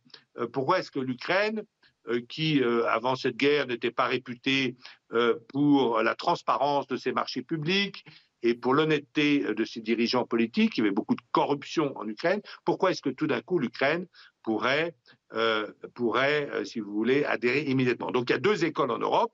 Il y a l'école qui disent ils sont agressés, ils se défendent héroïquement et donc ils méritent une récompense qui est une adhésion immédiate et les autres qui disent il y a des règles en Europe, euh, tous les pays euh, ont dû euh, remplir des chapitres successivement pour montrer que leur législation était bien conforme à la législation et leur pratique aussi conforme à la législation et aux pratiques européennes. Et donc il faut que les Ukrainiens passent sous, les, sous ces mêmes règles. Merci. Merci beaucoup Renaud Girard pour, pour votre éclairage, pour vos explications. Je le rappelle, grand reporter et chroniqueur international euh, au Figaro. Merci euh, à vous. Vous vouliez euh, réagir, Benjamin Morel, sur cette idée de l'Ukraine Oui, c'est-à-dire qu'il y a ouvrir les négociations et ensuite les achever. Et très clairement, il faut bien comprendre qu'il y a plusieurs choses. C'est-à-dire que vous avez des critères de convergence. Quand vous voulez rentrer dans l'Union européenne pour un pays, il faut intégrer l'ensemble du droit européen dans le droit national. Ça prend énormément de temps et c'est extrêmement complexe. Et c'est pas quelque chose qu'on peut faciliter, c'est dans les traités européens. Hmm. Donc si on voulait modifier ça, ça veut dire qu'il faudrait l'unanimité des États membres pour modifier les traités européens. Et on a compris que c'était pas gagné. Accélérer l'adhésion. C'est pas gagné. Par ailleurs, ces critères de convergence, notamment économiques, ils sont pas là pour embêter les pays. Hmm. Si vous faites rentrer aujourd'hui l'Ukraine dans l'Union européenne, la réalité c'est que son économie qui est déjà par terre est encore plus laminée parce qu'elle n'a pas les moyens de supporter la concurrence des pays occidentaux. Donc on est très très loin aujourd'hui de l'adhésion de l'Ukraine. Et ce n'est pas seulement une question de Donbass et de Crimée. On a déjà intégré Chypre, un État qui était un État coupé en deux, avec un territoire qui était occupé et dont l'occupation et l'existence d'un État à part n'étaient pas reconnues par l'État membre. Donc ça, à la rigueur, on pourrait passer outre, mais les critères économiques et de convergence, on aura beaucoup de mal à passer outre. Et en effet, si l'Ukraine entre dans l'Union européenne, ce sera dans plusieurs décennies probablement. Marc Boudrier. Oui, ça paraît un vœu pieux. Je rejoins tout à fait mm. l'analyse de mon confrère. Et par ailleurs, euh, quelques questions quand même. Euh, quel serait l'effet de l'entrée de l'Ukraine? C'est ce que vont se demander les Français. Hein, sur l'état de l'Union européenne. C'est un pays qui n'a pas du tout le même niveau de vie, le même niveau de salaire, euh, les mêmes euh, critères, le même fonctionnement, etc. Quel effet est-ce que ça aurait sur l'Union européenne euh, en général et sur la France en particulier? Est-ce que ce pays qui est en ruine aujourd'hui, qui supportera la reconstruction? Est-ce que c'est l'Union européenne? Est-ce que c'est une Union européenne avec un accord avec les États-Unis? Est-ce que c'est autre chose? En tout cas, Ursula von der Leyen avait l'air de dire que l'Union européenne serait aux côtés de l'Ukraine pour. Euh... Ursula von der Leyen a l'air de dire que ça va se faire en deux coups de cuillère à peau, si on l'écoute. Euh, et, qu'on a. Et, et, euh, et je, je, crains que ce ne soit un petit peu plus compliqué si on ne veut pas que ça provoque des dégâts par vague considérables dans toute l'Europe et peut-être même au-delà. Il nous reste quelques minutes. Peut-être euh, un, mot euh, avant de se, quitter concernant l'Australie. L'Australie qui, a versé, qui va verser 555 millions d'euros au Français Naval Group après avoir renoncé, on se souvient, à sa commande de sous-marins l'an dernier. Le Premier ministre australien Scott Morrison avait mis fin soudainement euh, au contrat français en préparation qui depuis une, dizaine d'années. conséquence, il y avait eu des tensions diplomatiques majeures. Le nouveau Premier ministre Anthony Albanese souhaite maintenant de bonnes relations avec la France. Peut-être un dernier tour euh, euh, de table. Euh, Emmanuel Macron lui avait parlé d'une rupture, d'une grande rupture de confiance avec l'Australie. 555 millions d'euros aux Français d'Aval Group, ça suffit pour renouer des relations diplomatiques, selon vous, Marc Écoutez, ça suffit à Naval Group apparemment, qui ça doit combler à peu près ce qu'ils ont dépensé pour ce contrat, mais franchement, c'est quand même le salaire de la honte. Parce que euh, on parlait de 56, milliards d'euros. Hein. On est à 555, donc si vous voulez, il manque quand même 55 milliards et demi euh, à l'affaire. Ça fait quand même beaucoup. Euh, c'était un, c'était une source de richesse extraordinaire et, une garantie de, de fonctionnement et de, et de, de, pour Naval Group et pour plein de sous-traitants. C'était extraordinaire pour la France. nous, nous, on s'est fait ridiculiser une fois de plus à l'international avec cette affaire-là, dans laquelle le politique s'était engagé d'ailleurs jusqu'aux oreilles. Et, euh, je, et on s'en tire, bon, avec le denier euh, pour euh, nous dédommager des frais engagés. On est quand même assez ridicule sur cette affaire-là. Et pour autant, le réchauffement climatique était-il nécessaire au vu du, du, contexte géopolitique climatique, je ne sais pas. Le, réchauffement climatique, je le réchauffement climatique. Ah non, pas du tout. Le le diplomatique. Oui, la réalité, c'est que je rejoins en partie ce qui a été dit. C'est vrai que c'est une goutte d'eau dans, entre guillemets, ce que nous avons perdu. Mais il faut prendre acte, malgré tout d'une volonté de changement de paradigme de la majorité à Canberra. Et aujourd'hui, au vu de la, situation dans le Pacifique Sud, il est clair, il est clair que l'Australie a besoin de la France et que la France a besoin de l'Australie. Et que donc, ce faisant, il y a malgré tout la nécessité de restaurer de bons rapports bilatéraux, parce qu'aujourd'hui, eh notre influence est également à ce niveau-là pas mal challengée. En tout cas, un grand merci euh, à tous les trois. Soir euh, Info Week-end continue dans quelques minutes, mais on vous remercie.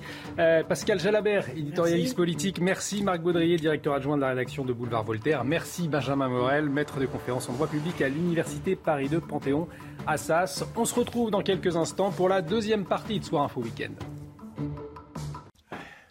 Et de retour sur le plateau de Soir Info Week-end, on continue de, décrypter, d'analyser l'actualité qui a marqué euh, la journée. Pour cela, on accueille euh, sur ce plateau Jonathan Siscou, journaliste causeur. Bonsoir. Marc Hainaut, bonsoir. Vous êtes journaliste Boulevard Voltaire. Et Luc Gras, bonsoir. Bonsoir. Politologue. Euh, on va faire un détour par les États-Unis dans un instant où une partie de la jeunesse a manifesté contre le port d'armes après les, récentes tueries. On en a beaucoup parlé. Mais avant, on fait un point sur les dernières actualités. C'est avec Isabelle Piboulot. Les départs en vacances pourraient être perturbés dès le 1er juillet. La menace d'une nouvelle grève plane sur les aéroports parisiens. L'intersyndicale des personnels a appelé hier à renforcer et élargir le mouvement. Jeudi déjà, une grève a eu lieu à l'aéroport de Paris-Charles de Gaulle pour réclamer notamment des hausses de salaire. Aux États-Unis, la plainte pour viol contre Cristiano Ronaldo classée sans suite au civil. Une décision prise par la juge d'un tribunal du Nevada en raison des irrégularités reprochées à l'avocat de la plaignante Catherine Mayorga. En 2009, l'ancienne mannequin américaine avait accusé la star de l'avoir violée dans un hôtel de Las Vegas. La justice avait décidé dès 2019 de ne pas poursuivre le footballeur au pénal faute de preuves. Et en sport, Formule 1, Charles Leclerc s'élancera en pole position du Grand Prix d'Azerbaïdjan demain. Le monégasque a obtenu le meilleur temps des qualifications cet après-midi dans les rues de Bakou devant le Mexicain Sergio Pérez. Charles Leclerc signe ainsi sa quatrième position consécutive et la quinzième de sa carrière. Le Grand Prix est à suivre demain à 13h sur Canal+, bien sûr. Et on prend tout de suite la direction des États-Unis. Après une série de tueries qui a endayé le, pays ces dernières semaines, des appels à manifester aujourd'hui ont été lancés dans plusieurs villes, dont la capitale, Washington. Les organisateurs de ces marches réclament un encadrement plus strict de la vente et de l'utilisation des armes à feu. On va tout de suite euh, retrouver notre correspondante sur place pour plus de précisions. Ils étaient des milliers à se réunir euh, ici à New York et partout dans le pays euh, pour demander plus de contrôle sur les armes à feu. On a pu lire hein, sur les pancartes protéger nos enfants et non vos armes. Euh, dans le cortège, il y avait beaucoup de familles et des adolescents. J'ai pu parler à Anna et Emma, toutes deux lycéennes et qui, depuis la tuerie du Valdez au Texas, ont peur d'aller à l'école ou encore de prendre le train. Elles espèrent une réaction politique et restent optimistes. Il faut dire que ces manifestations, elles interviennent à un moment où il y a des négociations à Washington. La Chambre des représentants, cette semaine, a voté un projet de loi euh, qui euh, élève l'âge de 18 à 21 ans pour acheter un fusil semi-automatique. Mais cette loi a peu de chances de passer au Sénat car il faudrait le vote de 10 élus conservateurs. Et même si une majorité euh, d'Américains, selon les sondages, espèrent plus de contrôle, plus de régulation sur les armes à feu, eh bien les élus républicains s'y oppose toujours. Voilà, Fanny Chauvin depuis euh, New York. Et on, se, souvient déjà, c'est en 2018, il y avait eu des dizaines de milliers de, jeunes euh, dans les rues, justement, là encore, pour demander un, renforcement de la législation américaine sur les armes à feu. Mais malgré ces mobilisations, alors on a entendu, hein, il peut éventuellement euh, y avoir une, réaction, il y a eu une réaction politique, mais malgré tout, rien ne change. Alors comment est-ce que, que vous le comprenez Vous, l'expliquez, Jonathan Siscou? Rien ne change parce que euh, malheureusement il y a un phénomène culturel euh, qui est lié directement à l'histoire et à la fondation des États-Unis et le port d'armes, la liberté de port d'armes est dans la Constitution euh, américaine. C'est plus fort que tout. On peut se féliciter évidemment, vu de chez nous, euh, de voir des mouvements, comme vous le soulignez à juste titre, qui ne sont pas nouveaux, mais il y en a à chaque fois, et heureusement d'une partie de la population qui est hyper minoritaire.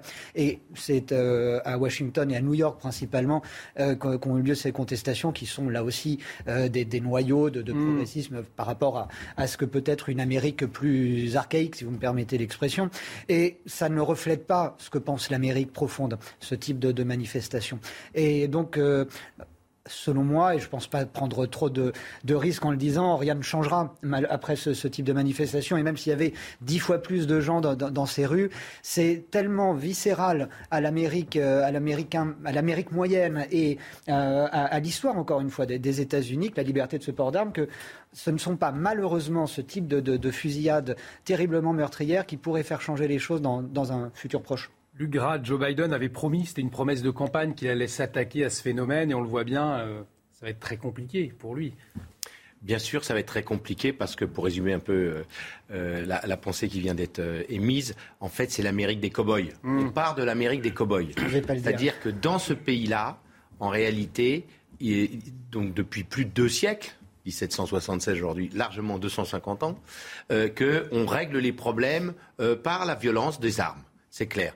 À partir de là, je ne partagerai pas complètement le propos euh, qui vient d'être euh, fait parce qu'il n'est il est pas interdit d'espérer dans la nature humaine. Hmm. Et donc, euh, évidemment, qu'il y a, un, une culture incontestable de l'arme, de, de, cette violence. Il y a également des lobbies très importants. Il ne faut pas oublier qu'aux États-Unis, ces lobbies-là jouent un rôle dans les élections, en particulier dans les mid-termes, etc., parce qu'ils soutiennent des candidats. Donc c'est vrai qu'on est face à des lobbies très importants. Ceci étant, on peut quand même espérer un jour sinon ce serait un, raisonnement à contrario, que sur cette terre, on pourra quand même vivre dans des sociétés où l'arme ne sera pas le principal outil de résolution des différends. Ben, on peut souligner aussi que pour une partie des Américains, notamment euh, chez les républicains, ce n'est pas l'arme qui est dangereuse, c'est la personne qui la porte.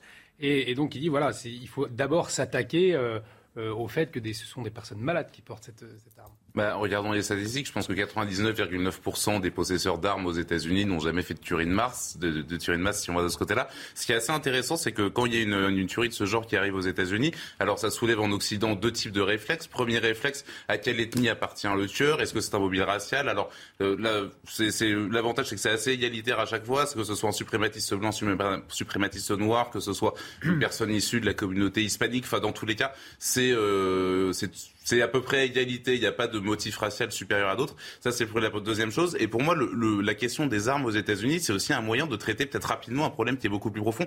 Pourquoi les États-Unis Pourquoi ce premier, pourquoi ce pays anglo-saxon a un, un, leadership entre guillemets sur ce sujet? Pourquoi est-ce qu'il y a des tueries de mars Avant même de se demander pourquoi est-ce qu'il y a des armes en circulation, pourquoi est-ce qu'il y a ce problème récurrent qui existe aux États-Unis? Et je pense que régler le euh, légiférer sur le port d'armes. Alors ça va certainement faire du bien parce qu'il y a certainement trop d'armes aux États-Unis. Je connais pas assez le pays pour m'en apercevoir, mais je pense que ce ne, serait que régler, régler peut-être seulement les conséquences et pas les causes profondes. Et les causes profondes, je pense qu'il y a un vrai malaise aux États-Unis. Il y a un vrai passé à, à analyser, peut-être une vraie, un vrai retour sur soi à faire. Et je pense que légiférer sur les armes ne changera rien. Et aussi de plus en plus de femmes qui décident de s'armer euh, depuis le Covid, notamment 22 millions d'armes vendues en plus euh, en 2020, 30 de Vous avez aussi aux États-Unis, Olivier, un phénomène euh, lié en partie euh, à la crise Covid, mais qui n'est pas mmh. né euh, il y a deux ans, d'une paupérisation de tranches entières de la population, qui étaient déjà les plus défavorisées à l'époque, et des scènes de, de violence euh, urbaines, périurbaines, euh, qui, qui se sont multipliées ces dernières années. Vous à avez, Minneapolis notamment. Notamment à Minneapolis, et vous avez énormément de foyers, effectivement, de femmes seules, comme vous le mmh. soulignez, mais également de familles qui vivent à la campagne ou dans ces zones périurbaines, qui sont très étendues aux, aux États-Unis et très nombreuses, qui sont des maisons qui sont euh, pillées, qui sont euh, attaquées par, par des individus qui, qui, euh, qui, veulent voler pour parfois même se nourrir. On a des, de ce type de, de cas de figure. Donc c'est une hyper violence de la société, une société qui donc se surarme et c'est c'est aussi dans, dans, cette, dans cette lignée des, des libertaires américains qui sont un peu survivalistes aussi et qui vont jusqu'au bout d'une philosophie du, de la fin du monde et de la protection de soi et de sa famille. Et finalement aussi un, manque de confiance dans la police. Ah euh, oui, alors là, enfin, c'est plus grave que ça. Oui, c'est un sujet qui est bon. On va pas traiter ce soir cette question de la police parce qu'il existe dans d'autres pays. Mais, mais euh, je dirais que pour reprendre ce qui vient d'être exprimé, c'est-à-dire qu'il en fait les États-Unis, c'est le pays des cow-boys. À partir mm. de là, c'est une vision très binaire le mal et le bien, le méchant et le voyou. Et à partir de, cette grille de lecture, on, pour reprendre justement, je trouve que c'est intéressant, cette espèce de tentative sociologique d'expliquer les choses, les États-Unis sont effectivement un pays où c'est noir ou c'est blanc. Mmh. On a du mal à, comprendre depuis ce plateau ici ce soir finalement. Mais oui, mais bien sûr parce que on est on est quand même le, pays de Diderot, de Voltaire, de Rousseau. On est quand même le pays de la nuance, même si euh, euh, la nuance a été plus développée par d'autres comme Goethe. Mais c'est vrai que euh, on est le pays quand même de de l'intelligibilité des choses. Et quand vous disiez tout à l'heure, c'est pas l'arme qui tue, bien sûr, mais enfin quand même dans un pays. Ce sont les républicains qui disent ça, qui mettent en avant la santé mentale. Mais vous voyez bien la limite du raisonnement. Plus vous avez d'armes dans un pays, plus vous avez des, c'est, tout à fait. les, les, statistiques le montrent. Plus vous avez d'armes dans un pays, plus il y a de crimes organisés. Vous êtes chez vous, vous, voyez vous entendez un bruit dans, votre jardin et vous n'avez pas d'armes, vous n'allez pas prendre d'armes. Vous êtes chez vous, vous entendez un gars qui furtivement rentre dans votre jardin. Le réflexe, si vous avez peur, hein, donc c'est toujours cette question-là aussi, vous avez peur, c'est peut-être d'aller voir avec votre arme. Et puis voilà. En ceci dit, là, il ne s'agit pas de cas de cette nature-là, il s'agit vraiment de grands délinquants, de mmh. gens complètement fous qui décident de, de massacrer d'autres personnes. Et donc, je trouve que c'est très intéressant cette approche de dire qu'est-ce qu'il y a derrière tout ça? Eh bien, il y a une crise de nos sociétés occidentale.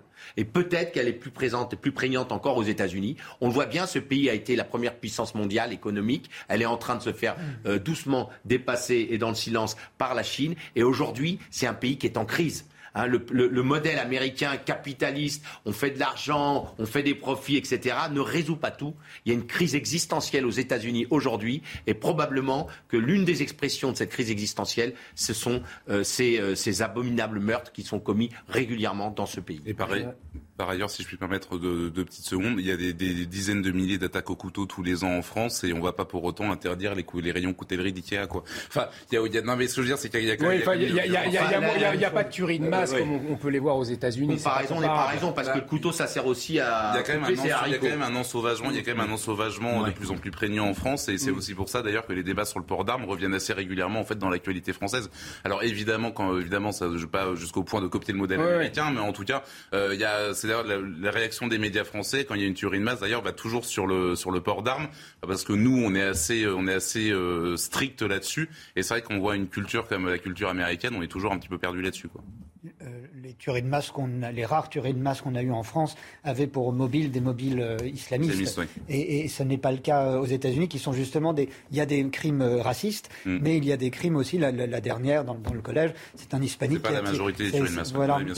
là où je voulais en, venir d'un mot, c'était le, mm. fait que les États-Unis ont sociétalement, si je, déteste ce mot, mais je, tant pis, je le été une sorte de, de laboratoire à, à, ciel ouvert et à échelle humaine de ce qui arrivait avec le temps de traverser l'Atlantique en Europe, crise de société et, autres. Et il y a une fascination, c'est pas nouveau, mais ça prend des dimensions nouvelles, une fascination pour la violence, une fascination pour les armes à feu qui finit par arriver euh, aussi en, France. Des arsenals sont régulièrement découverts chez des particuliers euh, en France. Ça fait un, petit titre de manchette, mais ça n'a pas lieu de, faire la, une des journaux. Et s'associe à ça une fascination également des plus jeunes euh, pour tous ces jeux de violence, tous ces jeux vidéo, tous ces toute cette réalité virtuelle qui n'est pas la réalité, qui est un monde parallèle et qui, euh, abolit également toute euh, notion de réel. Et euh, tout cela se mélange et qui, pour les plus faibles, et on le voit aux États-Unis, ce sont des ados pour la plupart, passent à l'acte sans savoir peut-être si ils vont vraiment tuer, si le sang qu'ils vont voir sera du vrai sang ou pas. Il, est, il en va aussi de, de ces générations d'individus qui ont totalement perdu pied avec le réel. Et ça, c'est très grave. Parce que des armes, vous pouvez les retirer du marché, c'est pas facile, mais c'est faisable matériellement. En revanche, remodifier la perception qu'un individu du monde, ça c'est beaucoup plus compliqué. Alors on continue d'en parler dans un instant avant de clore euh, cet, échange. On va écouter justement quelques personnes qui participaient à ces grandes manifestations aujourd'hui aux États-Unis. Ça me donne l'espoir que peut-être quelque chose peut être fait. C'est difficile parce qu'on a déjà fait ça avant et qu'on n'a vu aucun changement. Mais cela ne veut pas dire qu'on va arrêter de se battre. Et je pense que les gens sont pessimistes. Ils se disent que rien n'a changé. Alors pourquoi continuer à se battre? C'est très difficile pour moi d'être ici aujourd'hui, quatre ans plus tard après la fusillade au lycée Marjorie Stoneman Douglas, au même endroit, parce que je n'arrive pas à croire qu'on continue à revivre ça encore et encore dans tant de parties du monde.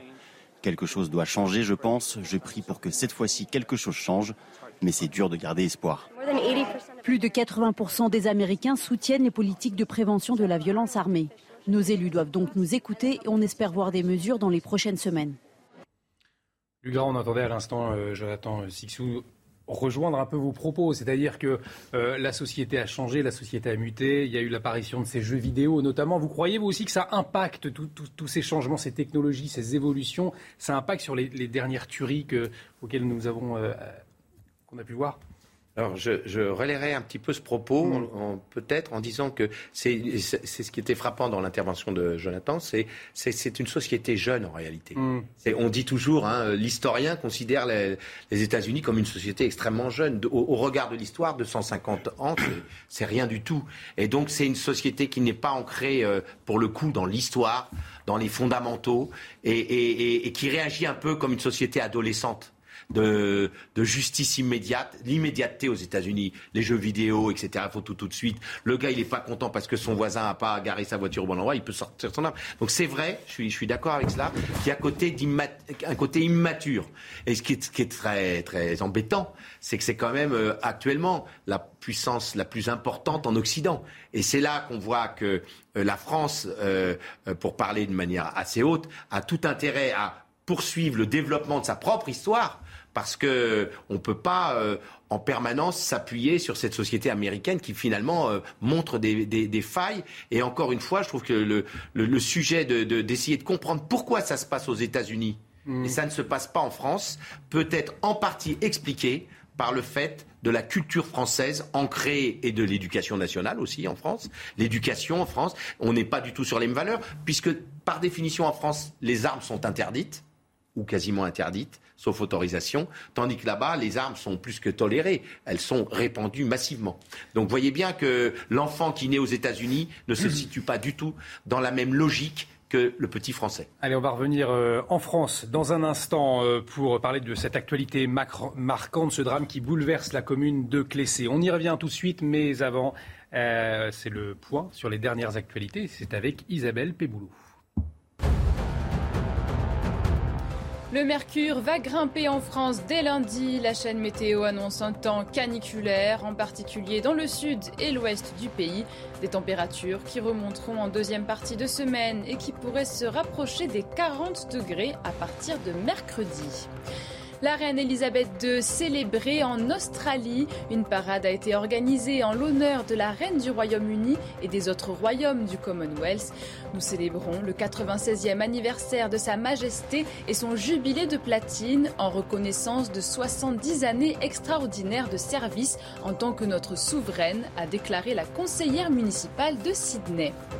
Et enfin, top départ pour les 24 heures du Mans. 62 voitures engagées dans cette 90e édition se sont élancées cet après-midi sur le circuit de la Sarthe. 186 pilotes au total vont se relayer jusqu'à demain 16h. Les hypercars Toyota largement favorites cette année sont pour l'instant en tête, la numéro 7 et la 8 étant au coude à coude historiquement aussi. De retour sur le plateau de, de Soir Info Week-end et, on poursuit avec ce drame qui, bouleverse la commune de Clessé et bien au-delà, tout le pays après ce meurtre d'une collégienne de 14 ans dans ce petit village de 850 habitants à une quinzaine de kilomètres au nord de Mâcon. La disparition d'Emma, bien évidemment, est vécue comme une tragédie. Les habitants connaissaient l'adolescente. Elle a été tuée à coups de couteau dans la nuit de mercredi à jeudi. Ah Le suspect, son petit, son petit ami du même âge, a reconnu les faits. Les précisions d'Alexis Vallée avec Sébastien Bendotti et Olivier Madinier. C'est un adolescent inconnu de la justice qui a avoué aux enquêteurs son crime. Un garçon très changeant et perturbé selon ce parent d'élève. Il y avait des fois des, réactions euh, euh, assez vive et euh, était pas toujours euh, facile à approcher. Euh, il y avait des, des, fois, avait limite un peu peur. D'après les premiers éléments de l'enquête, le suspect aurait eu par le passé des paroles inquiétantes évoquant sa volonté de tuer quelqu'un, notamment sa petite amie. Des propos qu'il aurait réitérés récemment. Des bruits de couloir disent que euh, mardi au collège, euh, il aurait avancé quelques, euh, quelques menaces dans ce genre. Maintenant, c'est des paroles d'ado, on relève, on relève pas. difficile d'affirmer et de prévoir des choses, quoi. Voilà, quoi. Mais déjà mardi, elle l'avait trouvé déjà assez bizarre. Le meurtrier présumé a été mis en examen et incarcéré dans un établissement pénitentiaire disposant d'un quartier pour mineurs. Il risque 20 ans de prison. Et au cœur des attentions, le profil de l'auteur. On va en parler tout de suite. On va, on va retrouver Jean-Pierre Bouchard. Il est psychologue et criminologue, spécialiste des agresseurs et des victimes. Bonsoir. Bonsoir. Merci euh, d'être avec nous euh, ce soir euh, pour revenir sur le, profil de, de l'auteur. Un expert psychiatre qui l'a examiné parle d'une altération importante du discernement sans abolition. Expliquez-nous, qu'est-ce que cela veut dire? Alors, ce sont des, notions qui sont complexes parce qu'elles euh, font à la fois partie du, code pénal, euh, sans qu'elles soient précisées sur le plan pénal, sur le plan juridique, euh, justement, ni sur le plan clinique. ce qui fait que les experts ont un peu de latitude, chacun, pour apprécier de façon plus ou moins personnelle ces notions d'altération donc du discernement ou du contrôle des actes, ou au contraire d'abolition euh, du discernement et du contrôle des actes. Cette marge, cette latitude euh, qui fait que chaque expert euh, y met des choses quelquefois un peu personnelles, fait qu'il y a régulièrement des querelles d'experts devant les tribunaux pénaux ou des experts psychiatres ou psychologues qui ont vu et expertisé les mêmes personnes se querellent parce qu'ils en tirent des conclusions différentes. C'est pour ça qu'il faut être très prudent avec ce genre de conclusions. C'est une première approche euh, au niveau de la garde à vue. C'est intéressant parce que c'est près des faits.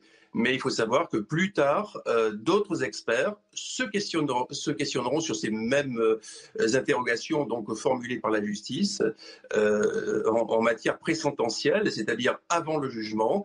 Et là, il y aura des collèges de psychiatres et de psychologues qui se réuniront à nouveau pour euh, évaluer donc la personnalité euh, de, de, ce jeune, de ce jeune auteur d'homicide, donc euh, comme c'est systématique en matière criminelle en France. Alors, ce qui est frais et ce qui, ce qui bouleverse, c'est l'âge de la victime, c'est l'âge également de, du, suspect. Alors quel processus, on, a du mal à comprendre, je ne sais pas si on peut l'expliquer, mais peut emmener un adolescent, un adolescent de 14 ans à vouloir tuer sa petite amie alors, il se pourrait, j'emploie le conditionnel évidemment parce qu'on ne connaît pas tout, euh, les, ingrédients et notamment les mobiles de, l'auteur, mais il se pourrait qu'il y ait des, dissensions dans ce jeune couple, puisque c'était une relation, euh, semble-t-il, euh, des dissensions, et y avait-il une part de jalousie chez ce jeune homme? Y avait-il quelque chose de plus classique? Où il ne supporte pas une rupture et plutôt que de perdre la relation,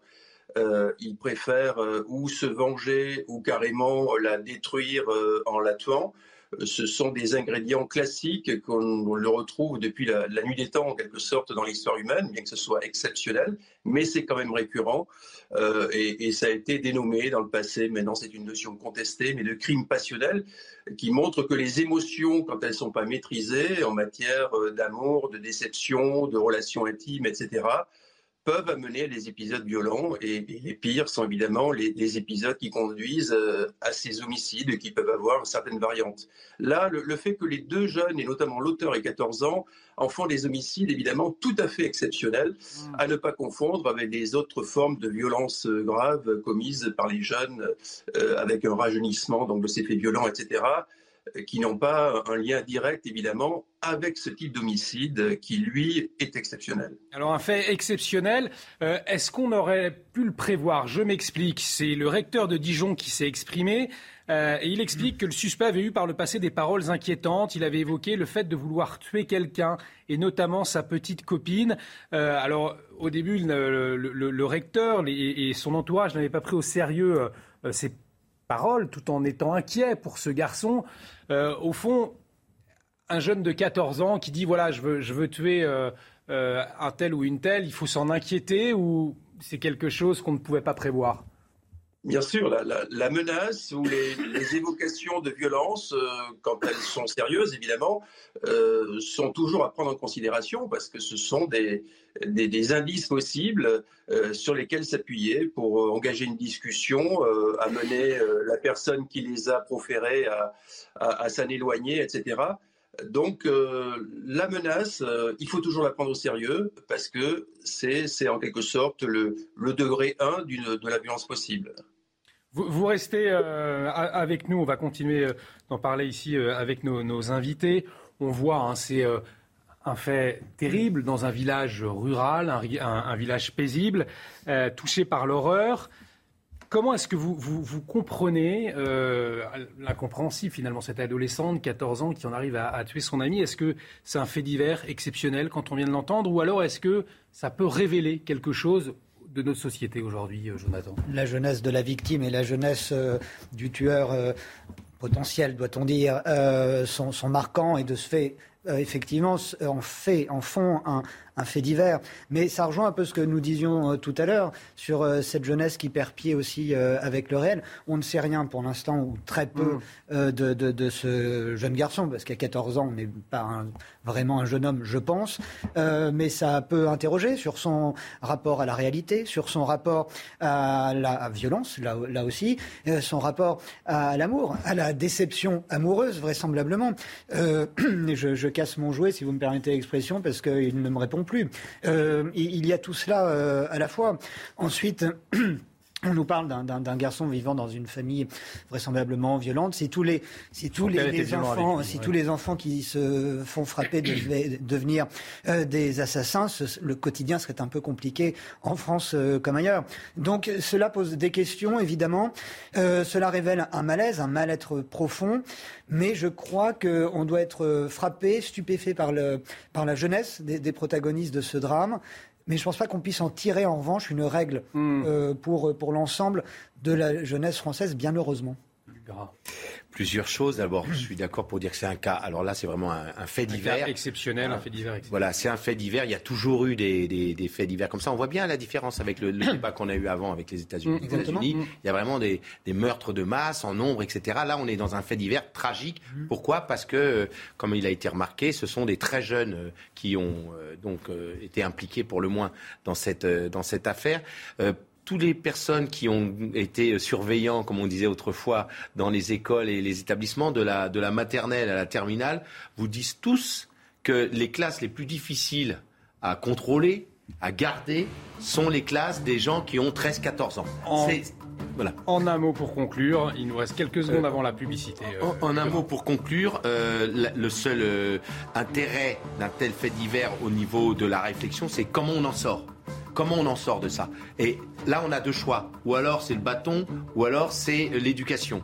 Et évidemment que euh, euh, c'est là qu'on voit les limites du bâton. C'est qu'il faut qu'on ait une société dans laquelle les jeunes aient des limites, aient des repères. Sans repères et sans limites, eh bien, ils vont aller jusqu'à commettre des, choses absolument affreuses. Et c'est le dernier mot, c'est de dire que notre euh, société occidentale a besoin d'avoir des repères et des limites. Vous restez avec nous, on fait une pause, on se retrouve dans un instant sur CNews. À tout de suite. De retour sur le plateau de Soir Info Week-end, on continue de décrypter l'actualité ce soir avec euh, Jonathan Sixcou, pardon, excusez-moi, je, mal prononcé, journaliste causeur, avec Marc Hainaut, journaliste Boulevard Voltaire, et Luc Gras, politologue. Euh, on vous entend dans un instant, mais avant on fait un, un point sur les dernières actualités, et c'est avec Isabelle Péboulot. Les Outre-mer ouvrent le bal des législatives, comme ici en Guyane. Les électeurs de Saint-Pierre et Miquelon ont été les premiers à se rendre dans les isoloirs aujourd'hui.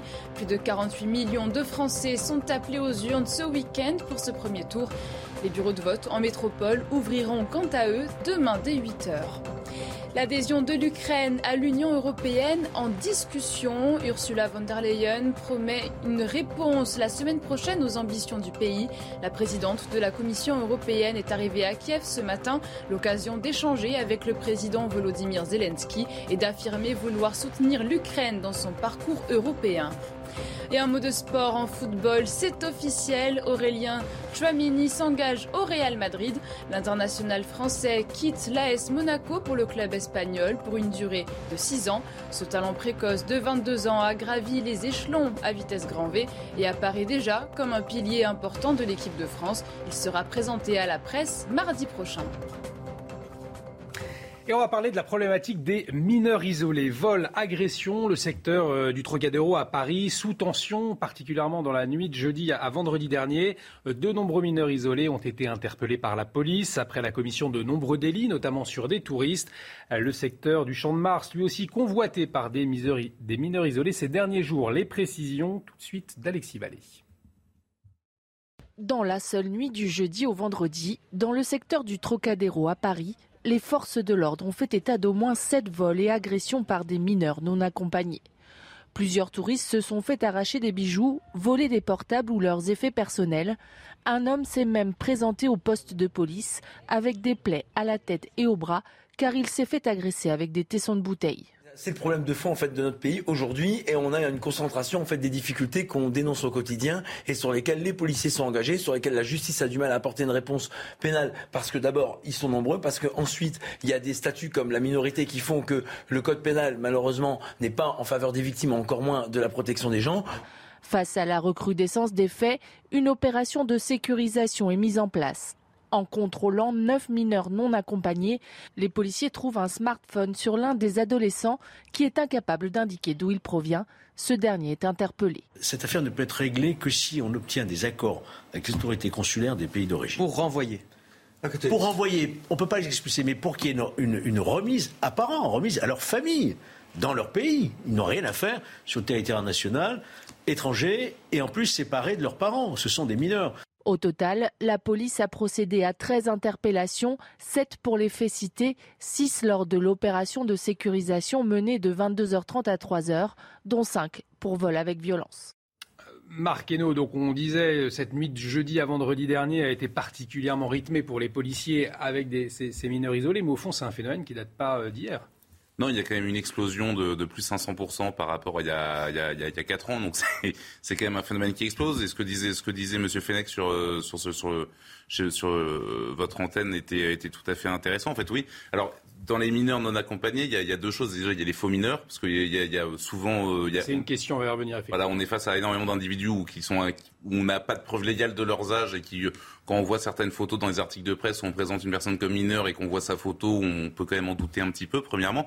Deuxièmement, s'ils sont mineurs, qu'est-ce qu'ils font là? Enfin, ils ont, ils ont certainement, ils, ont, ils viennent d'un pays, généralement de l'autre côté de la Méditerranée, ils ont des parents, ils ont une vie de famille. Enfin, il y a un moment donné, qu'est-ce que, qu'est-ce que ces jeunes mineurs font en France, si ce n'est pour voler et si ce n'est pour commettre des délits? A priori, ils viennent pas pour s'intégrer, ils viennent pas avec un plan de carrière, ils viennent pas pour s'assimiler et ils viennent pas par amour de l'histoire de France. Donc, à un moment donné, ces questions doivent se poser et le fait qu'on, le fait qu'on nous envoie un petit peu toutes ces populations euh, euh, en France et que nous, on se retrouve impuissants dans l'incapacité de faire quoi que ce soit parce qu'ils en ont interpellé six et euh, peut-être que Mathieu Vallet l'a précisé, mais ils vont être relâchés, ils vont être relâchés dans les 24 ou 48 heures. Ils sont mineurs, ils n'ont pas de papier. Enfin, qu'est-ce que vous voulez en faire en réalité? Donc vous les relâchez, ils recommencent et puis les policiers s'épuisent à arrêter des gens 60 fois et des policiers qui sont employés à et pas autre chose. Et euh, juste dernier, dernier détail, ces gens mettent à, mettent à feu, mettent, à mettent à sac les quartiers touristiques de Paris après la finale de la Ligue des Champions, plus ces événements-là.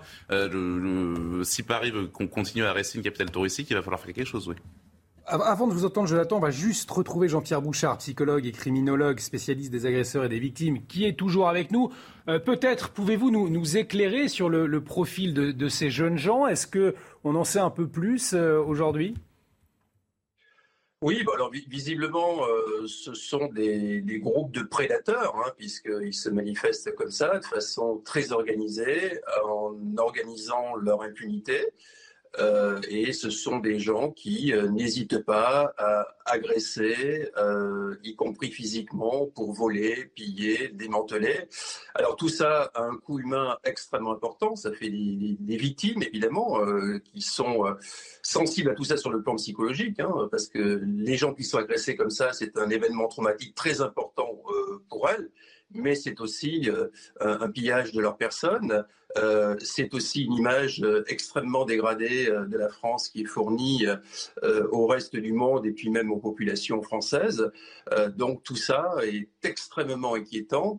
et là, au niveau personnalité, on est plus dans des personnalités de type antisocial c'est-à-dire euh, qui euh, ne respectent pas les règles et les limites qu'on est tous euh, habitués à respecter, à savoir qu'on ne vole pas les autres, on n'agresse pas les autres, on se respecte entre soi, etc. Là, c'est l'exact contraire, c'est le culte de l'égocentrisme et du profit à tout va pour s'accaparer euh, les biens d'autres personnes. Donc c'est extrêmement euh, inquiétant, évidemment.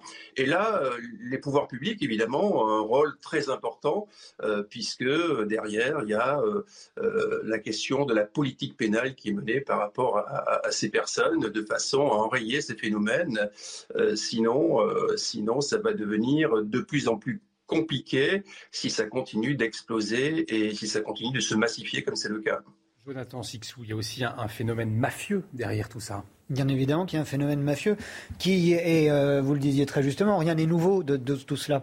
Euh, ce qui est nouveau, c'est la multiplication, l'amplification euh, du phénomène. Ça fait des années que le, maire du 7e arrondissement tire la sonnette d'alarme, mmh. alarme l'hôtel de ville qui ne bouge pas. depuis des années, ça se passe comme ça. tant mieux si la police fait une opération commando pour quelques caméras, mais objectivement, malheureusement, euh, l'ampleur du phénomène est incroyable. Là, ce quartier est hyper touristique, donc attire l'attention. Mm. Mais je vous rappelle qu'il y a un an ou deux, on parlait déjà de la Goutte d'Or, où vous aviez des, des, campements de jeunes isolés, euh, qui n'ont euh, des mineurs isolés, qui n'ont bien souvent rien de mineur et rien d'isolé d'ailleurs, et qui sont la proie, qui sont le bras armé de ces, de ces réseaux mafieux, qui ne sont rien d'autre que des réseaux de traite humaine. Et je suis marqué par une chose, comme le disait votre intervenant à l'instant, qui nous dit il faut plus de justice justice, etc. Mais la France fait montre d'une faiblesse hallucinante euh, de ce point de vue-là. Et on voit que les délits et l'ampleur de ces délits évoluent au fil des mois, au fil des ans. Et en face, la, riposte, la réponse judiciaire, elle n'évolue absolument pas. Et je suis marqué que face à certains délits et à certaines natures de délits, eh bien, on continue d'appliquer le regroupement familial parce que certains de ces mineurs dits isolés euh, peuvent, s'ils sont reconnus ensuite euh, protégés par des associations françaises, etc., comme euh, étant réfugiés, ils sont légitimes à faire venir leurs frères et sœurs et leurs parents. Et, là, on a, c'est un système complètement français et c'est ce qui fait qu'on finit par systématiquement donner le bâton pour se faire battre. Luc Gras, mineur isolé, c'est ce terme-là déjà qu'il faudrait peut-être revoir, en tout cas pour certains des délinquants qui sont ni mineurs ni isolés Alors oui, alors ça me faisait penser ce qui était dit auparavant, c'est mm. les, joueurs de football.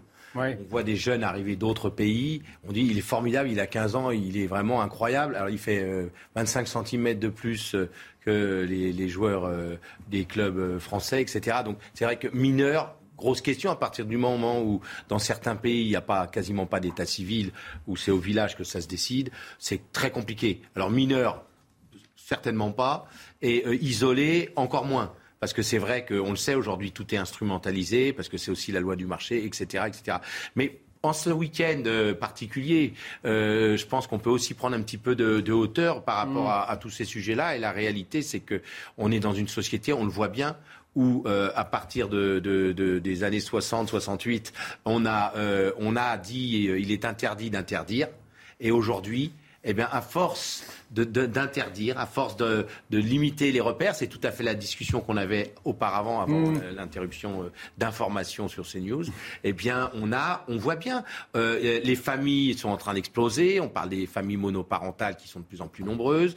les, le rapport à la religion, à la foi, qui structurait un petit peu une certaine forme d'humanité et d'humanisme, etc. on n'en parle plus. Donc, je crois que les seules mesures législatives euh, pour reconnaître qu'elles sont utiles ne sont pas suffisantes. On est maintenant dans un pays où il n'y a plus d'exemplarité, où il n'y a plus de solidarité, où il n'y a plus d'humanité. Et c'est ça que l'on paye. C'est-à-dire qu'on euh, peut être dans la résilience, comme le dit euh, Boris Cyrulnik, à partir du moment où celui qui potentiellement deviendrait délinquant peut avoir des images devant lui qui peuvent lui permettre de s'accrocher à quelque chose qui vont lui permettre de se structurer personnellement. Aujourd'hui, on est dans une société, à chaque fois qu'il y a un problème, on dit il faut changer la loi, mhm. mais ce n'est pas seulement ça. Il faut que chaque citoyen français se dise qu'il est un exemple aussi pour la jeunesse, et c'est ainsi que, en tissant un réseau de gens responsables, on pourra aider nos jeunes à se structurer. Je vous propose de poursuivre, avec euh, le procès des attentats du 13 novembre 2015, six ans et demi après les attaques qui ont fait 131 euh, morts à Paris et Saint-Denis. Le réquisitoire a été rendu hier par les trois représentants du parquet national antiterroriste. La prison à perpétuité avec une période de sûreté incompressible a notamment été requis contre Salah Abdeslam, le seul membre encore en vie des commandos du 13 novembre. Les précisions tout de suite avec Quentin Gribel. À la sortie de la salle d'audience, les avocats des victimes des attentats du 13 novembre sont soulagés. Le parquet national antiterroriste a requis la prison à perpétuité incompressible à l'encontre de Salah Abdeslam. Ce sont des peines qui sont complètement adaptées à la gravité des actes et au fait que c'est vraiment la nation qui a été attaquée et le, massacre qui a été fait et la souffrance euh, qui en résulte au niveau des victimes. Car pour l'accusation, les explications du seul membre du commando encore en vie ne sont pas crédibles, lui, qui n'a d'ailleurs jamais émis le moindre remords, comme beaucoup d'autres accusés. Moi j'étais là encore en phase 2. Euh, il, rigolait parfois, il, euh, M. Krayem euh, riait dans sa barbe. Il y a un tel écart entre la gravité du propos qui a été tenu par les avocats généraux et l'attitude de dilettante qui est la leur. C'est quelque chose qui m'a beaucoup choqué. Les peines requises contre les autres accusés vont de 5 ans d'emprisonnement à la perpétuité. Des peines insuffisante pour certaines familles de victimes. Les peines euh, sont justifiées. Après, elles ne sont pas assez fortes pour certains des accusés. Après, forcément, on ne sera jamais satisfait euh, au regard des faits qui ont été perpétrés. Les plaidoiries des avocats de la défense débuteront lundi. Le verdict sera connu le 29 juin. Alors, neuf mois de procès, donc, euh, avant ces réquisitions. C'est long. Mais indispensable. Est-ce que vous avez eu le sentiment que ce procès a permis d'aller au bout des choses, euh, Jonathan? Bah, il a en tout cas vraisemblablement permis d'établir les responsabilités euh, des, prévenus. À titre personnel, je n'ai pas suivi ce procès, donc je ne peux pas vous parler dans le détail, pour hmm. être très honnête, du cas euh, de, chacun d'entre eux. Euh, tant mieux si Salah Abdel-Salam, le, premier des prévenus, a, été condamné à, une perpétuité réelle, mais je ne peux pas ne pas m'empêcher de penser au fait qu'en France, il n'y a pas de perpétuité réelle sur la continuité de ce qu'on appellerait il n'est pas condamné. Hein. Oui, c'est une réquisition. réquisition. vous avez entièrement raison, euh, Luc. Euh, euh, après que les familles puissent avoir ce besoin de parler effectivement dans ce temps judiciaire de l'instruction, c'est une chose. Neuf mois de procès, on a, on a, eu le temps de le commenter aussi, c'est hors norme à bien des égards. C'est nécessaire, de, c'est nécessaire que, que, de le faire. Je, je ne sais pas ensuite si la société française, dans son ensemble, aura j'allais dire, eu le temps euh, de, digérer tout cela pour, euh, faire, pour mieux réagir. Vous savez, moi, depuis des mois, je, suis, je pense énormément aux entretiens, il y a plusieurs années, c'est après les attentats de 2013, mmh. Des entretiens qu'avait donné Elisabeth Badinter et qui disait, je crois que c'était dans l'Express à l'époque, où elle disait, on ne peut pas reprocher à Elisabeth Badinter d'être une vat en guerre, mais qui disait que ce n'est pas parce que nous vivons dans une démocratie, dans une république démocratique, qu'on doit être faible et qu'on ne doit pas prêter le flanc parce que nous sommes démocrates. Bien au contraire. Parce que nous sommes démocrates, nous devons nous défendre. Parce que nous sommes une république, nous devons donner l'exemple de la défense de nos valeurs. Et il y a tellement de signaux envoyés à tous les niveaux de la société de faiblesse euh, ça va de, faits divers à, des actes bien plus graves malheureusement, euh, qui montrent que nous sommes dans un état faible. Euh, j'ose espérer, mais je doute pardon d'être un peu pessimiste, mais malgré un, procès fleuve et spectaculaire, malgré des peines que l'on espère, pardon, exemplaires, je doute que ce message arrive jusqu'en haut de l'État. Quelle réponse auriez-vous souhaité de l'État français, justement, dans ce contexte d'attentats terroristes? Une réponse militaire plus forte la réponse militaire à l'époque avait été euh, plutôt ferme. On mm. voit que le problème, c'est que euh, quelques années après, moins de dix ans après, c'est un échec, euh, j'allais dire total, en tout cas bien relatif au, Mali. On en parle tout de suite, Lugra, je vous donne la parole, mais tout de suite, il est 22h15. On fait un point sur les dernières actualités avec Isabelle Pébou.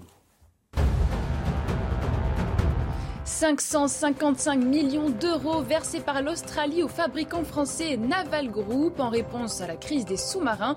Un chèque pour compenser la rupture du gigantesque contrat de 56 milliards d'euros remontant à septembre dernier. Une indemnité juste et équitable selon Naval Group.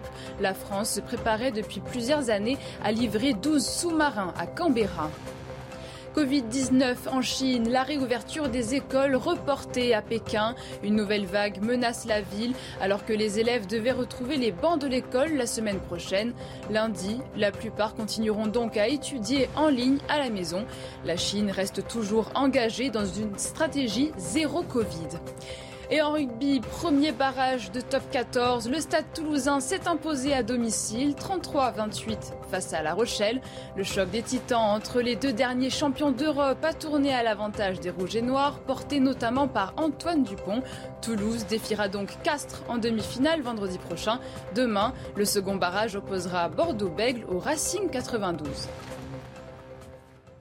Et on continue de parler du réquisitoire rendu hier par les trois représentants du parquet national antiterroriste euh, dans le contexte du procès des attentats du 13 novembre 2015. Lugra, vous vouliez euh, réagir aux propos qu'on vient d'entendre de, Jonathan euh, Sixou en nuançant un petit peu les, propos. Oui, parce que je pense que cette, ce procès, qui a duré donc neuf mois, quand même honore la démocratie. Je pense que face à, à la barbarie euh, qui a été euh, donc euh, celle qu'on connaît cette année-là, en 2015. il y a là quelque chose qui honore la démocratie. On est frappé, mais dans, le, dans, la droite ligne de tout ce qui fait l'histoire de France. On a donné la possibilité à chacun de s'exprimer. On a permis à ceux qui sont accusés, mais évidemment à ceux, aux victimes également. Le processus démocratique, la France et la démocratie sont assez forts pour pouvoir se permettre de donner la parole à chacun. Et finalement, euh, donc le, réquisitoire aboutit à une, une peine qui est quand même très, très lourde, puisque mm. c'est une peine euh, incompressible. Donc c'est bien. Et deuxième point qui est important, c'est pour toutes les victimes, parce que c'est quand même à eux qu'il faut penser en premier. Elles ont, il y a une sorte de catharsis, ils le disent hein, d'ailleurs les, les, personnes. Ça, c'est ce temps-là a permis quand même d'évoquer, de rentrer dans le détail des choses, des, alors pour le coup la psychologie, etc., etc. Et donc, vous voyez, la démocratie et le message qui est envoyé, c'est que notre démocratie, elle a des points faibles, certes, mais elle est quand même forte. Pourquoi? Parce qu'elle peut se permettre d'avoir une procédure et que les ennemis de la démocratie vont être condamnés en France. Et donc il y a, quelque chose qui peut permettre de dire qu'on ne renonce pas à nos valeurs face à la barbarie. Et ça, je trouve que c'est assez positif. Maintenant, c'est vrai qu'il faut des mesures et des peines de fermeté absolue.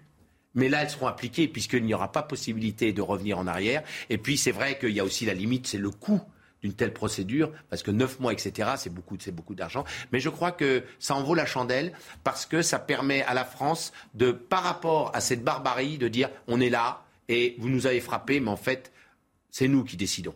On va écouter tout de suite euh, Georges Fenaki qui s'exprimait tout à l'heure sur notre antenne, justement.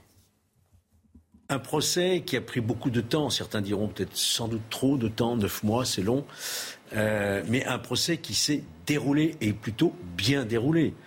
Euh, où on a pu faire la lumière sur beaucoup de choses. Ce qu'a dit Salah Abdeslam, euh, il n'avait pas voulu faire euh, exploser son gilet. ça, ça n'est pas confirmé par tout ce que justement les juges d'instruction ont permis d'apporter. Hein. Il y a eu un dysfonctionnement de son gilet en réalité explosif. les réquisitions, elles, sont à la hauteur, puisque vous avez des réquisitions maximales. Vous l'avez rappelé, la peine incompressible, perpétuité, peine incompressible de 30 ans, c'est vraiment c'est la peine maximale. Alors, pour préciser, il y avait, 19 autres accusés, hein, avec des peines allant de, de 5 ans de prison à la perpétuité. On, vient de l'entendre. Euh, ces peines, finalement, elles sont justes. Ces réquisitions, pardon, elles sont justes aujourd'hui, selon vous? Oui, elles sont justes. Concernant Salah Deslam, le révolutionnaire bolchevique, le Jazinski, disait euh, quatre murs, c'est encore trois de trop. Enfin, c'est pour, pour, donner un petit peu ce que je pense vraiment de, ce, de, de, cette personne. Oui, le procès était quelque chose, a, a permis effectivement de donner l'occasion aux victimes de s'exprimer. Oui, euh, ça a été peut-être un bon moment de justice. Ça permet de nous rappeler aussi que nous, on a peut-être cette supériorité culturelle qui fait que nous, eh bien, quand quelqu'un commet un crime, puisse-t-il aussi monstrueux, on le juge, on le juge et on le condamne.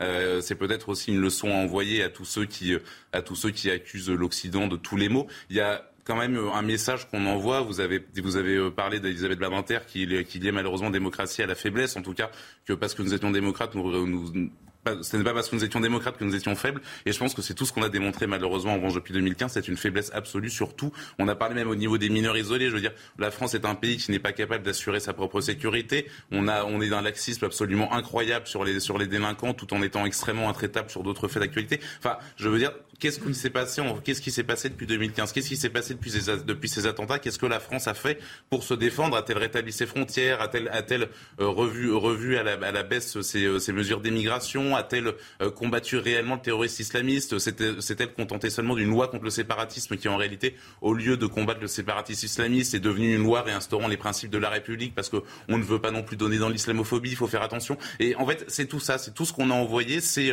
une volonté, c'est une volonté comme si on avait tellement peur de d'une forme de guerre civile, en tout cas d'une forme d'affrontement de gens qui étaient côte à côte et qui se retrouvent face à face, que, comme le dit Gérard Collomb, que finalement, en fait, en 9 ans, on n'a rien fait. Et c'est, euh, je, on a dit que ça faisait du bien des victimes. Moi, j'ai rencontré des parents de victimes qui ont justement eux refusé d'aller au procès parce qu'ils ont dit, mais, mais tout ce que tout ce qu'on pourra entendre ne nous ne rendra pas ce qu'on a perdu et ne nous et ne nous fera pas aller mieux quoi qu'il arrive. Donc c'est tous ces gens, ces gens-là qu'on n'a pas beaucoup entendu du coup. Et voilà, c'est moi, c'est qu'est-ce qu'on qu'est-ce qu'on dit à ces victimes, voilà, à ces, à ces proches de victimes en 9 ans, qu'est-ce que la France a fait? Alors justement, on va entendre la mère d'une des victimes. Écoutez.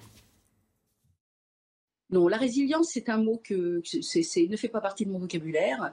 Et puis aussi, quand j'entends vous n'aurez pas ma haine, eh bien écoutez, moi je ne sais pas comment font les gens. Euh, je, je, moi, j'ai pas un esprit de vengeance, euh, mais euh, vous dire que je n'aurais pas de haine, ça serait salir la mémoire de ma fille. Donc, c'est pas possible. Euh, je, je, sais pas. Chaque cas est différent, chaque personne a un ressenti différent. En ce qui me concerne, je suis habitée par une souffrance qui m'accompagnera jusqu'à mon dernier souffle, et, et, je ne peux pas dire vous n'aurez pas ma haine, c'est pas possible. et je l'entends, mais qu'est-ce que vous voulez? Chacun est libre de, dire ce qu'il ressent. En tout cas, c'est pas mon cas. Lugra, cette expression vous n'aurez pas ma haine, c'est vrai qu'on a beaucoup entendu. Finalement, elle n'était pas si ajustée que ça euh, vis-à-vis des victimes. En fait, c'est un sujet très délicat parce que vous voyez, derrière, il y a des vies humaines qui ont été brisées, etc. Donc je crois qu'il faut, en premier point, il faut respecter chacune des personnes. Quand cette, euh, cette dame dit qu'elle, elle ne peut pas, mm. et que dire vous n'aurez pas ma haine, elle ne peut pas, et qu'au nom même de la, de la loyauté par rapport à sa fille, euh, elle ne pourra pas pardonner, on peut l'entendre évidemment. Ceci dit, c'est vrai aussi qu'on euh, ne peut pas construire l'avenir autrement qu'en essayant de, d'avancer. Mm. Et avancer, c'est évidemment, c'est la résilience, elle en parle elle-même. Hein. Mais, mais respect aux personnes, de toutes les personnes, respect à cette personne qui dit moi je ne peux pas y aller, je ne peux pas dépasser ça, c'est quelque chose qui a crucifié sa vie d'une certaine mm. manière. Et puis, et puis respect aussi de ceux qui disent vous n'aurez pas ma haine. Parce que ça veut dire quoi? Ça veut dire qu'ils sont plus grands que les haineux. C'est-à-dire que, bien sûr que les barbares, quand ils s'attaquent à l'Occident, ils n'ont qu'un rêve. C'est qu'on on pète les plombs et qu'on s'arme et puis que ça fasse la guerre. C'est ça. Sauf que quand vous dites vous n'aurez pas ma haine, ça veut dire que vous rentrez pas dans cette logique de guerre. Vous savez, on est dans une société aujourd'hui, il y a deux choix, il n'y en a pas trois. Il y a le choix de la force, et on voit bien que, notamment, on en parlera tout à l'heure, mais en Ukraine, il faut s'opposer, il faut la force. Par rapport à la, euh, aux voyous, à la délinquance, il faut s'opposer, il faut la force. Il faut être extrêmement ferme. Mais il ne faut pas oublier aussi qu'un enfant grandit quand on est bienveillant sur lui. Tous les parents le savent. Hmm. Quand vous avez votre fils qui fait quelque chose de bien, il faut lui dire c'est pas mal, continue, avance. Et donc, on est tout le temps dans cette alchimie entre euh, mettre des limites, hein, dire non, Poutine, il avance plus. Et de l'autre côté, dire bon, bah, quand il y a un petit peu de résultat, on avance. vous n'aurez pas ma haine, ça ne veut pas dire qu'on pardonne tout, que voilà, il n'y a rien d'important. Ça veut dire qu'on veut construire un avenir. Et l'avenir se construit évidemment dans la bienveillance et pas dans la haine. Jonathan, vous partagez euh, cette analyse je, comprends parfaitement ce que nous dit Luc, mais j'ai du mal à le partager. Déjà, une euh, précaution, c'est enfin pas vraiment une précaution, mais une précision. Quiconque n'a pas perdu un proche, euh, un parent ou un, enfant dans de telles conditions abjectes ne peut pas s'exprimer, et c'est heureusement mon cas. en revanche, euh, ce, Vous n'aurez pas ma haine, c'est euh, Antoine Léris, c'est le titre de son bouquin. Il a lui-même perdu sa femme au Bataclan. Et c'est lui qui écrit ce livre quelques mois euh, après l'attentat. c'est un signe c'est là où je ne suis pas totalement d'accord avec vous, c'est un signe de faiblesse intellectuelle de notre Occident qui, justement, parce qu'il euh, se pense trop supérieur, bien trop supérieur aux barbares, peut se dire, vous avez tué ma femme, vous avez tué mes enfants, je ne vous en veux pas. Euh, c'est une erreur parce que oui, c'est un acte de guerre et donc oui, nous devons être en guerre. De là à haïr un ennemi, c'est autre chose. Euh, c'est là où la nuance est importante si on doit vraiment jouer sur l'importance des termes. Mais nous sommes en guerre. Ces gens-là nous ont déclaré la guerre et on ne peut pas euh, espérer dans un temps de guerre construire quelque chose avec son ennemi. Attendons d'avoir vaincu notre ennemi et après nous verrons ce que nous pourrions faire ensemble. Mais là, nous sommes encore en temps de guerre et donc non, on n'a pas à euh, haïr un ennemi, on a à le combattre. Marquino. Oui, il y a euh, encore une fois, je, suis assez d'accord avec la, précaution que vous avez prise. Évidemment, quand on n'a pas vécu ce qu'on n'a pas vécu ce drame-là, on se garde bien de donner des leçons à quiconque sur la manière de gérer un deuil. Un, deuil, ça gère de manière extrêmement personnelle. Et s'il y en a qui se sont retrouvés dans le vous n'aurez pas ma haine, c'est très bien. Mais après, le problème, c'est quand le vous n'aurez pas ma haine devient une injonction, si vous voulez. Et c'est un peu le problème. Moi, quand je quand j'écoutais les un peu les, délires qu'il y avait eu après cela, lorsque des gens ont développé sur cette idée. Je, réécoutais dans ma tête euh, Lettre, lettre au djihadiste de Philippe Muret. Je, je, je, pensais à ça lorsque vous développiez ça. Et c'est vraiment euh, Philippe Muret conclu, concluait en disant nous vaincrons parce que nous sommes les plus, les plus morts. En fait, on parle aux djihadistes. Et il y a un petit peu de ça, je trouve.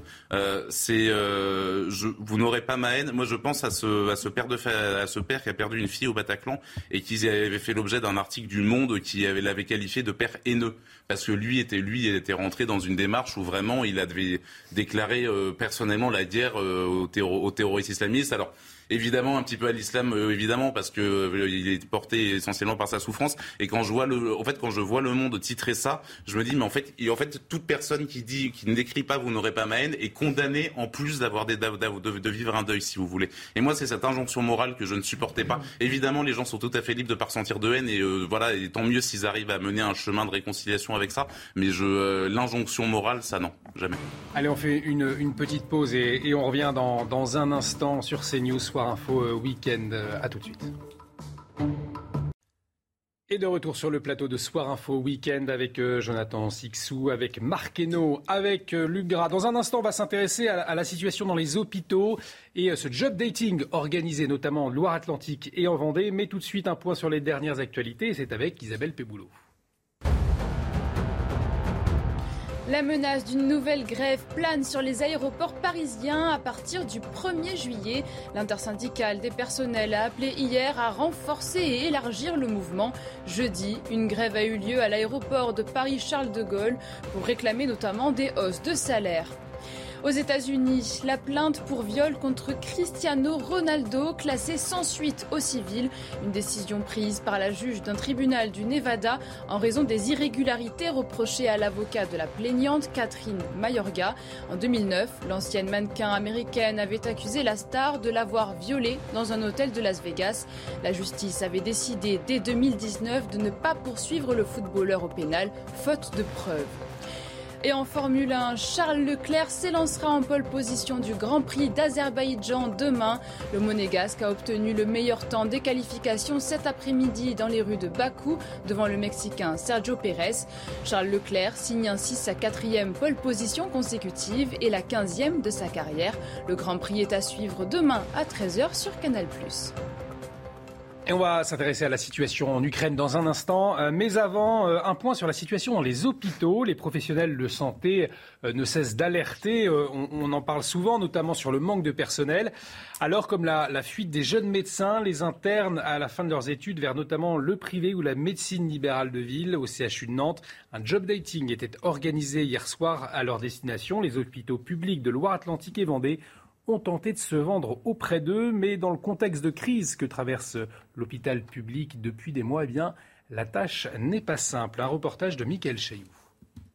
Pour retenir leurs propres étudiants, les hôpitaux publics de Loire-Atlantique et Vendée mettent le paquet. Petits fours, boissons et même une tombola avec un week-end dans le département à gagner. Malgré tout, le job dating n'attire pas les foules. C'est vrai qu'en ce moment, on entend beaucoup de choses euh, négatives sur ce qui ne va pas à l'hôpital, mais je pense qu'il faut aussi qu'on puisse de temps en temps leur donner des messages positifs et leur dire il y a des choses bien qu'on fait à l'hôpital et il y a des choses qui, quand vous viendrez les faire, vous attireront et vous retiendront. 50 postes de médecins proposés en Vendée, une trentaine en Loire-Atlantique, mais en une heure, on croise pas plus d'une dizaine d'internes dans les allées du job d'éthique. Souvent, les conditions sont pas forcément idéales et puis il faut être honnête, le salaire est souvent moindre dans les hôpitaux publics par rapport aux hôpitaux euh, privés. C'est peut-être euh, une bonne chose qu'ils essayent d'être attractifs parce que c'est ce qu'il faut pour pas que, bah, que tout le monde parte. Honnêtement, oui, euh, là en ce moment, vu ce qu'on voit, vu ce qui se passe aux urgences me concernant, euh, ça fait un peu peur.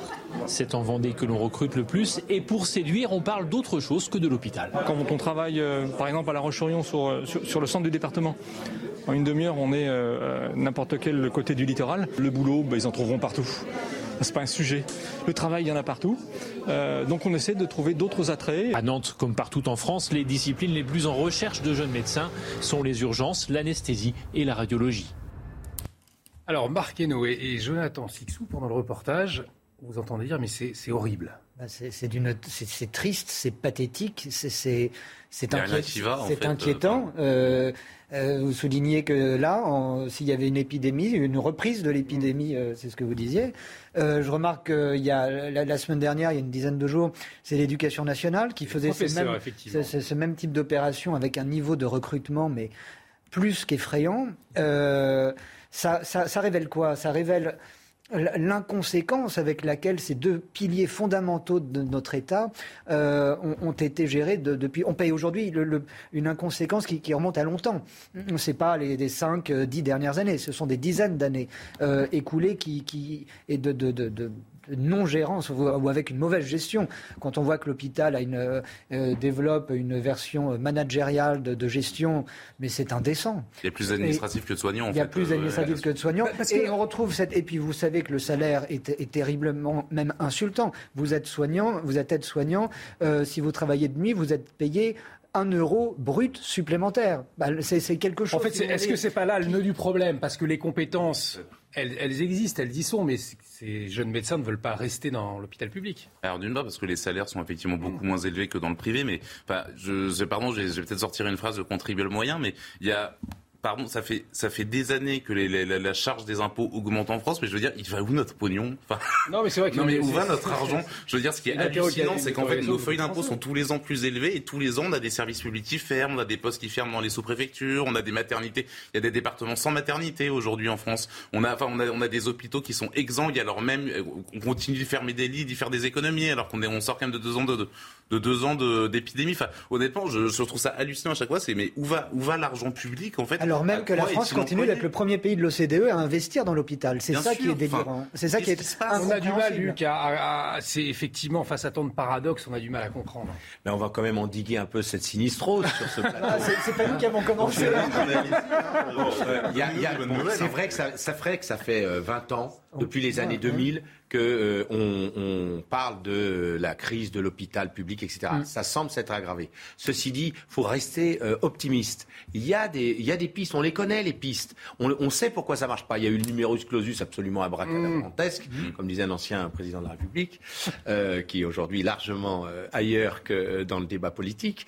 et puis il y a bon, le numerus clausus, ça c'est une certitude. Il y a le fait que l'administration a beaucoup mis la main depuis 20 ans sur l'hôpital public. Il y a le fait, donc il faut redonner le pouvoir, on le sait, aux acteurs de, santé. Il faut revaloriser les métiers de service à la personne, etc., que ce soit l'éducation nationale, que ce soit l'hôpital, etc. Il faut coordonner l'action entre le privé le public et euh, les, établissements euh, semi-publics, semi-privés. Donc on connaît les pistes. Là, ce que, sur l'exemple que vous donnez, c'est à la fois sympathique, donc vous voyez qu'on peut avoir de l'optimisme, et pathétique. Alors c'est sympathique parce que moi j'ai du mal à croire qu'avec des petits fours on va attraper euh, des, spécialistes euh, en matière de santé, mais bon, on comprend bien l'idée, c'est de faire découvrir un petit peu, etc. Bon, c'est sympathique, en même temps c'est vrai que c'est assez pathétique parce que c'est vrai qu'il faut essayer sérieusement de reprendre ces différentes propositions là qui sont sur le truc, mais il faut aller au bout. Là il va falloir aller au bout. Donc voilà, euh, après, vous savez, dans tout, sur tous les sujets, le verre il est à moitié vide ou à moitié plein. Et donc, on peut quand même voir le, verre à moitié. Ah non, dans ce cas, débat entre nous. Vous trouvez encore de l'eau dans le verre, c'est peut-être ça la différence. Oui, moi je trouve encore de l'eau dans le verre. En tout cas, on, aura de l'optimisme. On, aura l'occasion d'en redébattre hein, de, cette crise de l'hôpital. Je vous propose de parler de la situation en Ukraine à présent. Le président de la, présidente de la Commission européenne, Ursula von der Leyen, euh, s'est rendue aujourd'hui euh, à Kiev. Elle a promis une réponse la semaine prochaine aux ambitions européennes de l'Ukraine, alors que dans le même temps, les exportations de céréales sont bloquées dans le port d'Odessa et laissent craindre une crise alimentaire. La France se dit prête à débloquer euh, le port d'Odessa. Les précisions de Thibault Marcheteau tout de suite. Alors que les combats se poursuivent sur terre, le port d'Odessa est à l'arrêt depuis le début du conflit. Les navires de commerce, remplis de denrées alimentaires, ne peuvent plus prendre le large pour alimenter le monde entier. Pour paralyser ce port où transitaient jusqu'à 50 millions de tonnes de blé par an, 15 à 30 bâtiments russes sont présents dans la baie. Des mines sous-marines déposées par les deux armées empêchent également le trafic dans ce qui était le plus grand port commercial de l'Ukraine. Pour Anthony Blinken, chef de la diplomatie américaine, l'armée de Vladimir Poutine se sert du port d'Odessa comme un chantage auprès de la communauté internationale. C'est environ 20 millions de tonnes de blé qui sont piégées dans des silos près d'Odessa à cause de ce blocus russe. Nous savons que le président Poutine empêche l'expédition et espère que cela amènera le monde à céder et à mettre fin aux sanctions. En d'autres termes, c'est tout simplement du chantage. La rétention de toutes ces denrées dans le port de l'Essa fait craindre à la communauté internationale une crise mondiale de l'alimentation qui pourrait toucher jusqu'à 50 millions de personnes. Ce chantage alimentaire finalement de la Russie, est-ce qu'il peut rebattre les cartes euh, euh, à l'est de, l'Europe et sur, dans, le, sur le, dans, le, contexte général selon vous? Euh, l'Ukraine, c'est assez simple en fait. Il y a une agression, mm. il y a une agression par, par Poutine qui, entre parenthèses, en termes d'objectifs stratégiques, est en train de complètement se planter parce qu'il a ressuscité l'OTAN, il a ressuscité les États-Unis. On le voit bien là. Maintenant, les États-Unis euh, non seulement euh, sont soi-disant les premiers protecteurs de l'Ukraine, mais également ont repris ont repris de la puissance, puisque euh, voilà, dans ce contexte. Et alors sur ce qui est du blé, évidemment, c'est une, une étape supplémentaire après, euh, il tue les militaires ou même beaucoup de civils. Et puis maintenant, il y aurait euh, cette famine qui non, seulement peserait euh, sur, sur les pays et sur l'Est, mais également sur toute l'Afrique, sur, sur plusieurs continents. Et on, remarque d'ailleurs que ce sont souvent les pays africains qui sont dépendants, mmh. les, les, pays voilà, du Sud. À partir de là, on est dans une situation absolument inextricable. Et on voit bien que la violence pour la violence, ça marche pas. Parce que là, vous voyez, on a un exemple où euh, Poutine attaque et on s'oppose par la, par la force. Et puis finalement, on, a, on en fait quoi de tout ça? Mais est-ce qu'on ne peut pas avoir une amorce de dialogue, justement, parce qu'il va falloir dialoguer Si la, la France veut euh, ouvrir un corridor dans la mer Noire, ça va... Euh, là, actuellement, aujourd'hui, vous avez à peu près autant de, de mines russes que de mines ukrainiennes hein, dans le port d'Odessa. Donc l'aide proposée par la France est une belle aide. C'est pour être une avancée euh, importante, mais euh, le, port et la baie d'Odessa sont euh, impraticables. La France a, un savoir-faire en la matière mm. que les Russes seraient bien inspirés d'accepter, d'autant que les signaux envoyés ces derniers temps ces derniers jours par le Kremlin était un peu tordu, mais euh, laissait entrevoir une possibilité euh, de, de, de, passer par cette voie. Les Russes n'ont absolument pas fermé la porte à euh, un déverrouillage du port d'Odessa pour laisser passer des marchandises, des denrées alimentaires. elles ont encore quelques mois de, vie, si je puis dire, ces, ces denrées alimentaires, me semble-t-il. je crois qu'il y a encore trois mois de, mmh. stock possible, enfin de, réserve pour qu'elles soient encore comestibles. ça laisse un peu de temps. Euh, ce sont davantage, d'ailleurs, pour revenir sur ce que vous disiez, euh, c'est davantage des pays euh, africains qui sont tributaires et non pas des pays d'Europe de, l'Est. Il y a des pays dépendants à 100% du blé. Et les, et les Africains, oui, paient la double peine même, puisqu'ils n'ont pas le, blé ukrainien et ne peuvent pas en acheter à la Russie, puisqu'il y a les sanctions. Donc là aussi, il va falloir rapidement trouver des solutions pour les Africains. Non, mais la limite, là, et c'était la question posée bien le problème, c'est que le cynisme absolu, ce serait effectivement de dégager les voies vers Odessa pour pouvoir exporter euh, le blé et que euh, donc Poutine, moi j'aime pas dire les Russes, c'est Poutine, Poutine euh, en profite pour faire avancer son armée pour venir conquérir Odessa. C'est ça le problème. C'est pourquoi les Ukrainiens s'y opposent. Mais est-ce que euh, Poutine ne va pas aussi essayer de négocier en disant d'accord, euh, vous, vous arrivez, vous faites. Pour l'instant, il n'a pas l'air d'être euh, tout à fait un fervent admirateur de tout ce qui est négociation. Mais en demandant des levées de sanctions en face, par exemple ça, ça pourrait être une. Mais encore faut-il qu'il saisisse la main.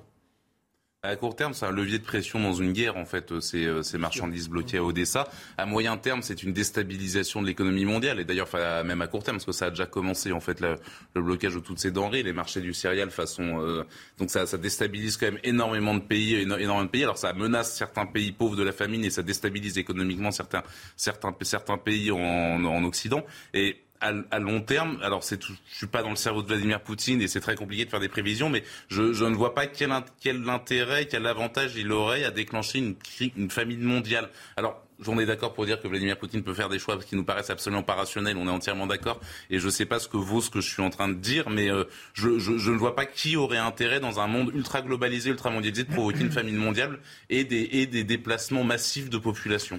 Ça pourrait, être, alors, ça pourrait être euh, justement en, créant en créant une sorte de cacophonie mondiale, d'emporter de, de, tout le monde justement dans, dans quelque chose de complètement. Je voudrais simplement juste un mot, une précision pour ne pas sombrer ou faire sombrer dans, dans la psychose. Hmm. Euh, c'est le, le, blocus du port d'Odessa n'empêche pas euh, la majorité de, des exportations de blé. Il y a une chose qui s'appelle le train, même s'il y a un problème d'écartement de voies. Et puis, de train et de camions, mais pas suffisant. Et puis les, les, les, ponts aériens qui peuvent peuvent, enfin dans des avions cargo, on peut mettre des dizaines de tonnes, voire des centaines de tonnes. Ça prend du temps, c'est plus cher, j'en conviens. Mais les infrastructures ne sont pas forcément adaptées non plus. Il y a suffisamment d'aéroports ukrainiens en état très bien de fonctionner mm. et les aéroports militaires le montrent pour que de tels ponts puissent se faire. et pour essayer de, de, ne pas sombrer dans la psychose aussi, tous les, les pays européens et la France en au premier d'entre eux a une totale indépendance. Euh, ça, c'est bien le seul point où nous sommes totalement indépendants. C'est en production euh, agricole et principalement céréalière. Euh, donc, nous sommes même en capacité de pouvoir en exporter à l'étranger. Donc, la situation, évidemment, est vraiment dramatique pour plusieurs pays africains, mais pas quand on parle de, risque mondial je, demande à être un peu plus mesuré. Alors, il nous reste trois minutes. On va peut-être revenir sur cette visite d'Ursula von der Leyen, euh, qui, elle, était en Ukraine aujourd'hui. Elle a promis une réponse à Kiev la semaine prochaine sur ses ambitions européennes. Je vous propose de l'écouter. Comme vous le savez, la Commission est en train de préparer les recommandations pour les États membres de l'Union européenne. Nous avons travaillé jour et nuit sur cette évaluation et je vous ai promis en avril, cher Volodymyr, que nous y travaillerons sans relâche. Ainsi, les discussions nous permettront de finaliser notre évaluation d'ici la fin de la semaine prochaine. Le chemin est connu, c'est un chemin qui est basé sur le mérite. Alors voilà, ça va être très court, il ne reste qu'une minute avant les infos et avant de, conclure cette, cette émission. Lugra, peut-être euh, un, mot sur... Euh, on a l'impression que c'est facile, que ça s'accélère, euh, cette volonté de, de l'Ukraine d'intégrer l'Union européenne, ça date pas d'aujourd'hui, mais on a l'impression qu'en face, il y a une volonté d'entendre, en tout cas d'écouter cette demande comme disait un honorable penseur, là où il y a une volonté, il y a un chemin. Ceci dit, un autre penseur disait, euh, disait que euh, c'est la liberté des peuples à disposer d'eux-mêmes, et c'est un mm. grand français qui l'a dit et qui l'a repris à son compte. Et je crois que là, le, critère, la boussole, elle est là. Le peuple ukrainien, aujourd'hui, les faits le montrent, c'est une nation, ils existent, et libre à eux de choisir. Après, euh, tout ce qui concerne Bruxelles, etc., et, la mise euh, aux normes, etc. Mais la volonté politique doit primer dès lors qu'elle s'appuie sur la volonté des peuples. Un détail, un point de détail. Euh, L'Ukraine est quand même le pays le plus corrompu d'Europe de l'Est. Mm. Euh, ça posait problème, mais ça semble pouvoir se résoudre par la guerre qu'a initiée. Euh, mais ça ne, fera pas, ça ne ramènera pas notamment les 40 millions de dollars que M. Zelensky aurait mis à l'étranger selon les Panama Papers. C'est accessoirement une base arrière du djihadisme. Accessoirement. Un grand merci à tous les trois. Merci Jonathan Sixcou, journaliste causeur. Merci Marc Henault, journaliste Boulevard Voltaire. Merci Luc Gras, politologue, d'avoir partagé votre analyse, vos analyses, d'avoir débattu ce soir sur le plateau de Soir Info Week-end, Soir Info Week-end, euh, qui se termine avec un point sur les actualités, le point euh, d'Isabelle Péboulot. Ensuite, euh, l'édition de la nuit sur CNews. Excellente nuit. Le village de Clessé rendra hommage à la jeune Emma lundi. Le corps de la collégienne de 13 ans a été découvert jeudi matin, poignardé par son petit ami en Saône-et-Loire. Âgé de 14 ans, il a avoué les faits et a été mis en examen. Une marche blanche est prévue à partir de 18h. Elle s'élancera du Poney Club que fréquentait l'adolescente. Aux États-Unis, des milliers d'Américains dans les rues, des centaines de manifestations ont été organisées pour réclamer un meilleur encadrement des armes à feu. La colère de la population s'est accentuée suite aux multiples fusillades de ces dernières semaines. Joe Biden a fait part de son soutien sur Twitter. Je me joins à eux pour réitérer mon appel au Congrès. Faites quelque chose, a-t-il déclaré. La reine Elisabeth II célébrée en Australie. Une parade a été organisée en l'honneur de la reine du Royaume-Uni et des autres royaumes du Commonwealth. Nous célébrons le 96e anniversaire de Sa Majesté et son jubilé de platine en reconnaissance de 70 années extraordinaires de service en tant que notre souveraine, a déclaré la conseillère municipale de Sydney.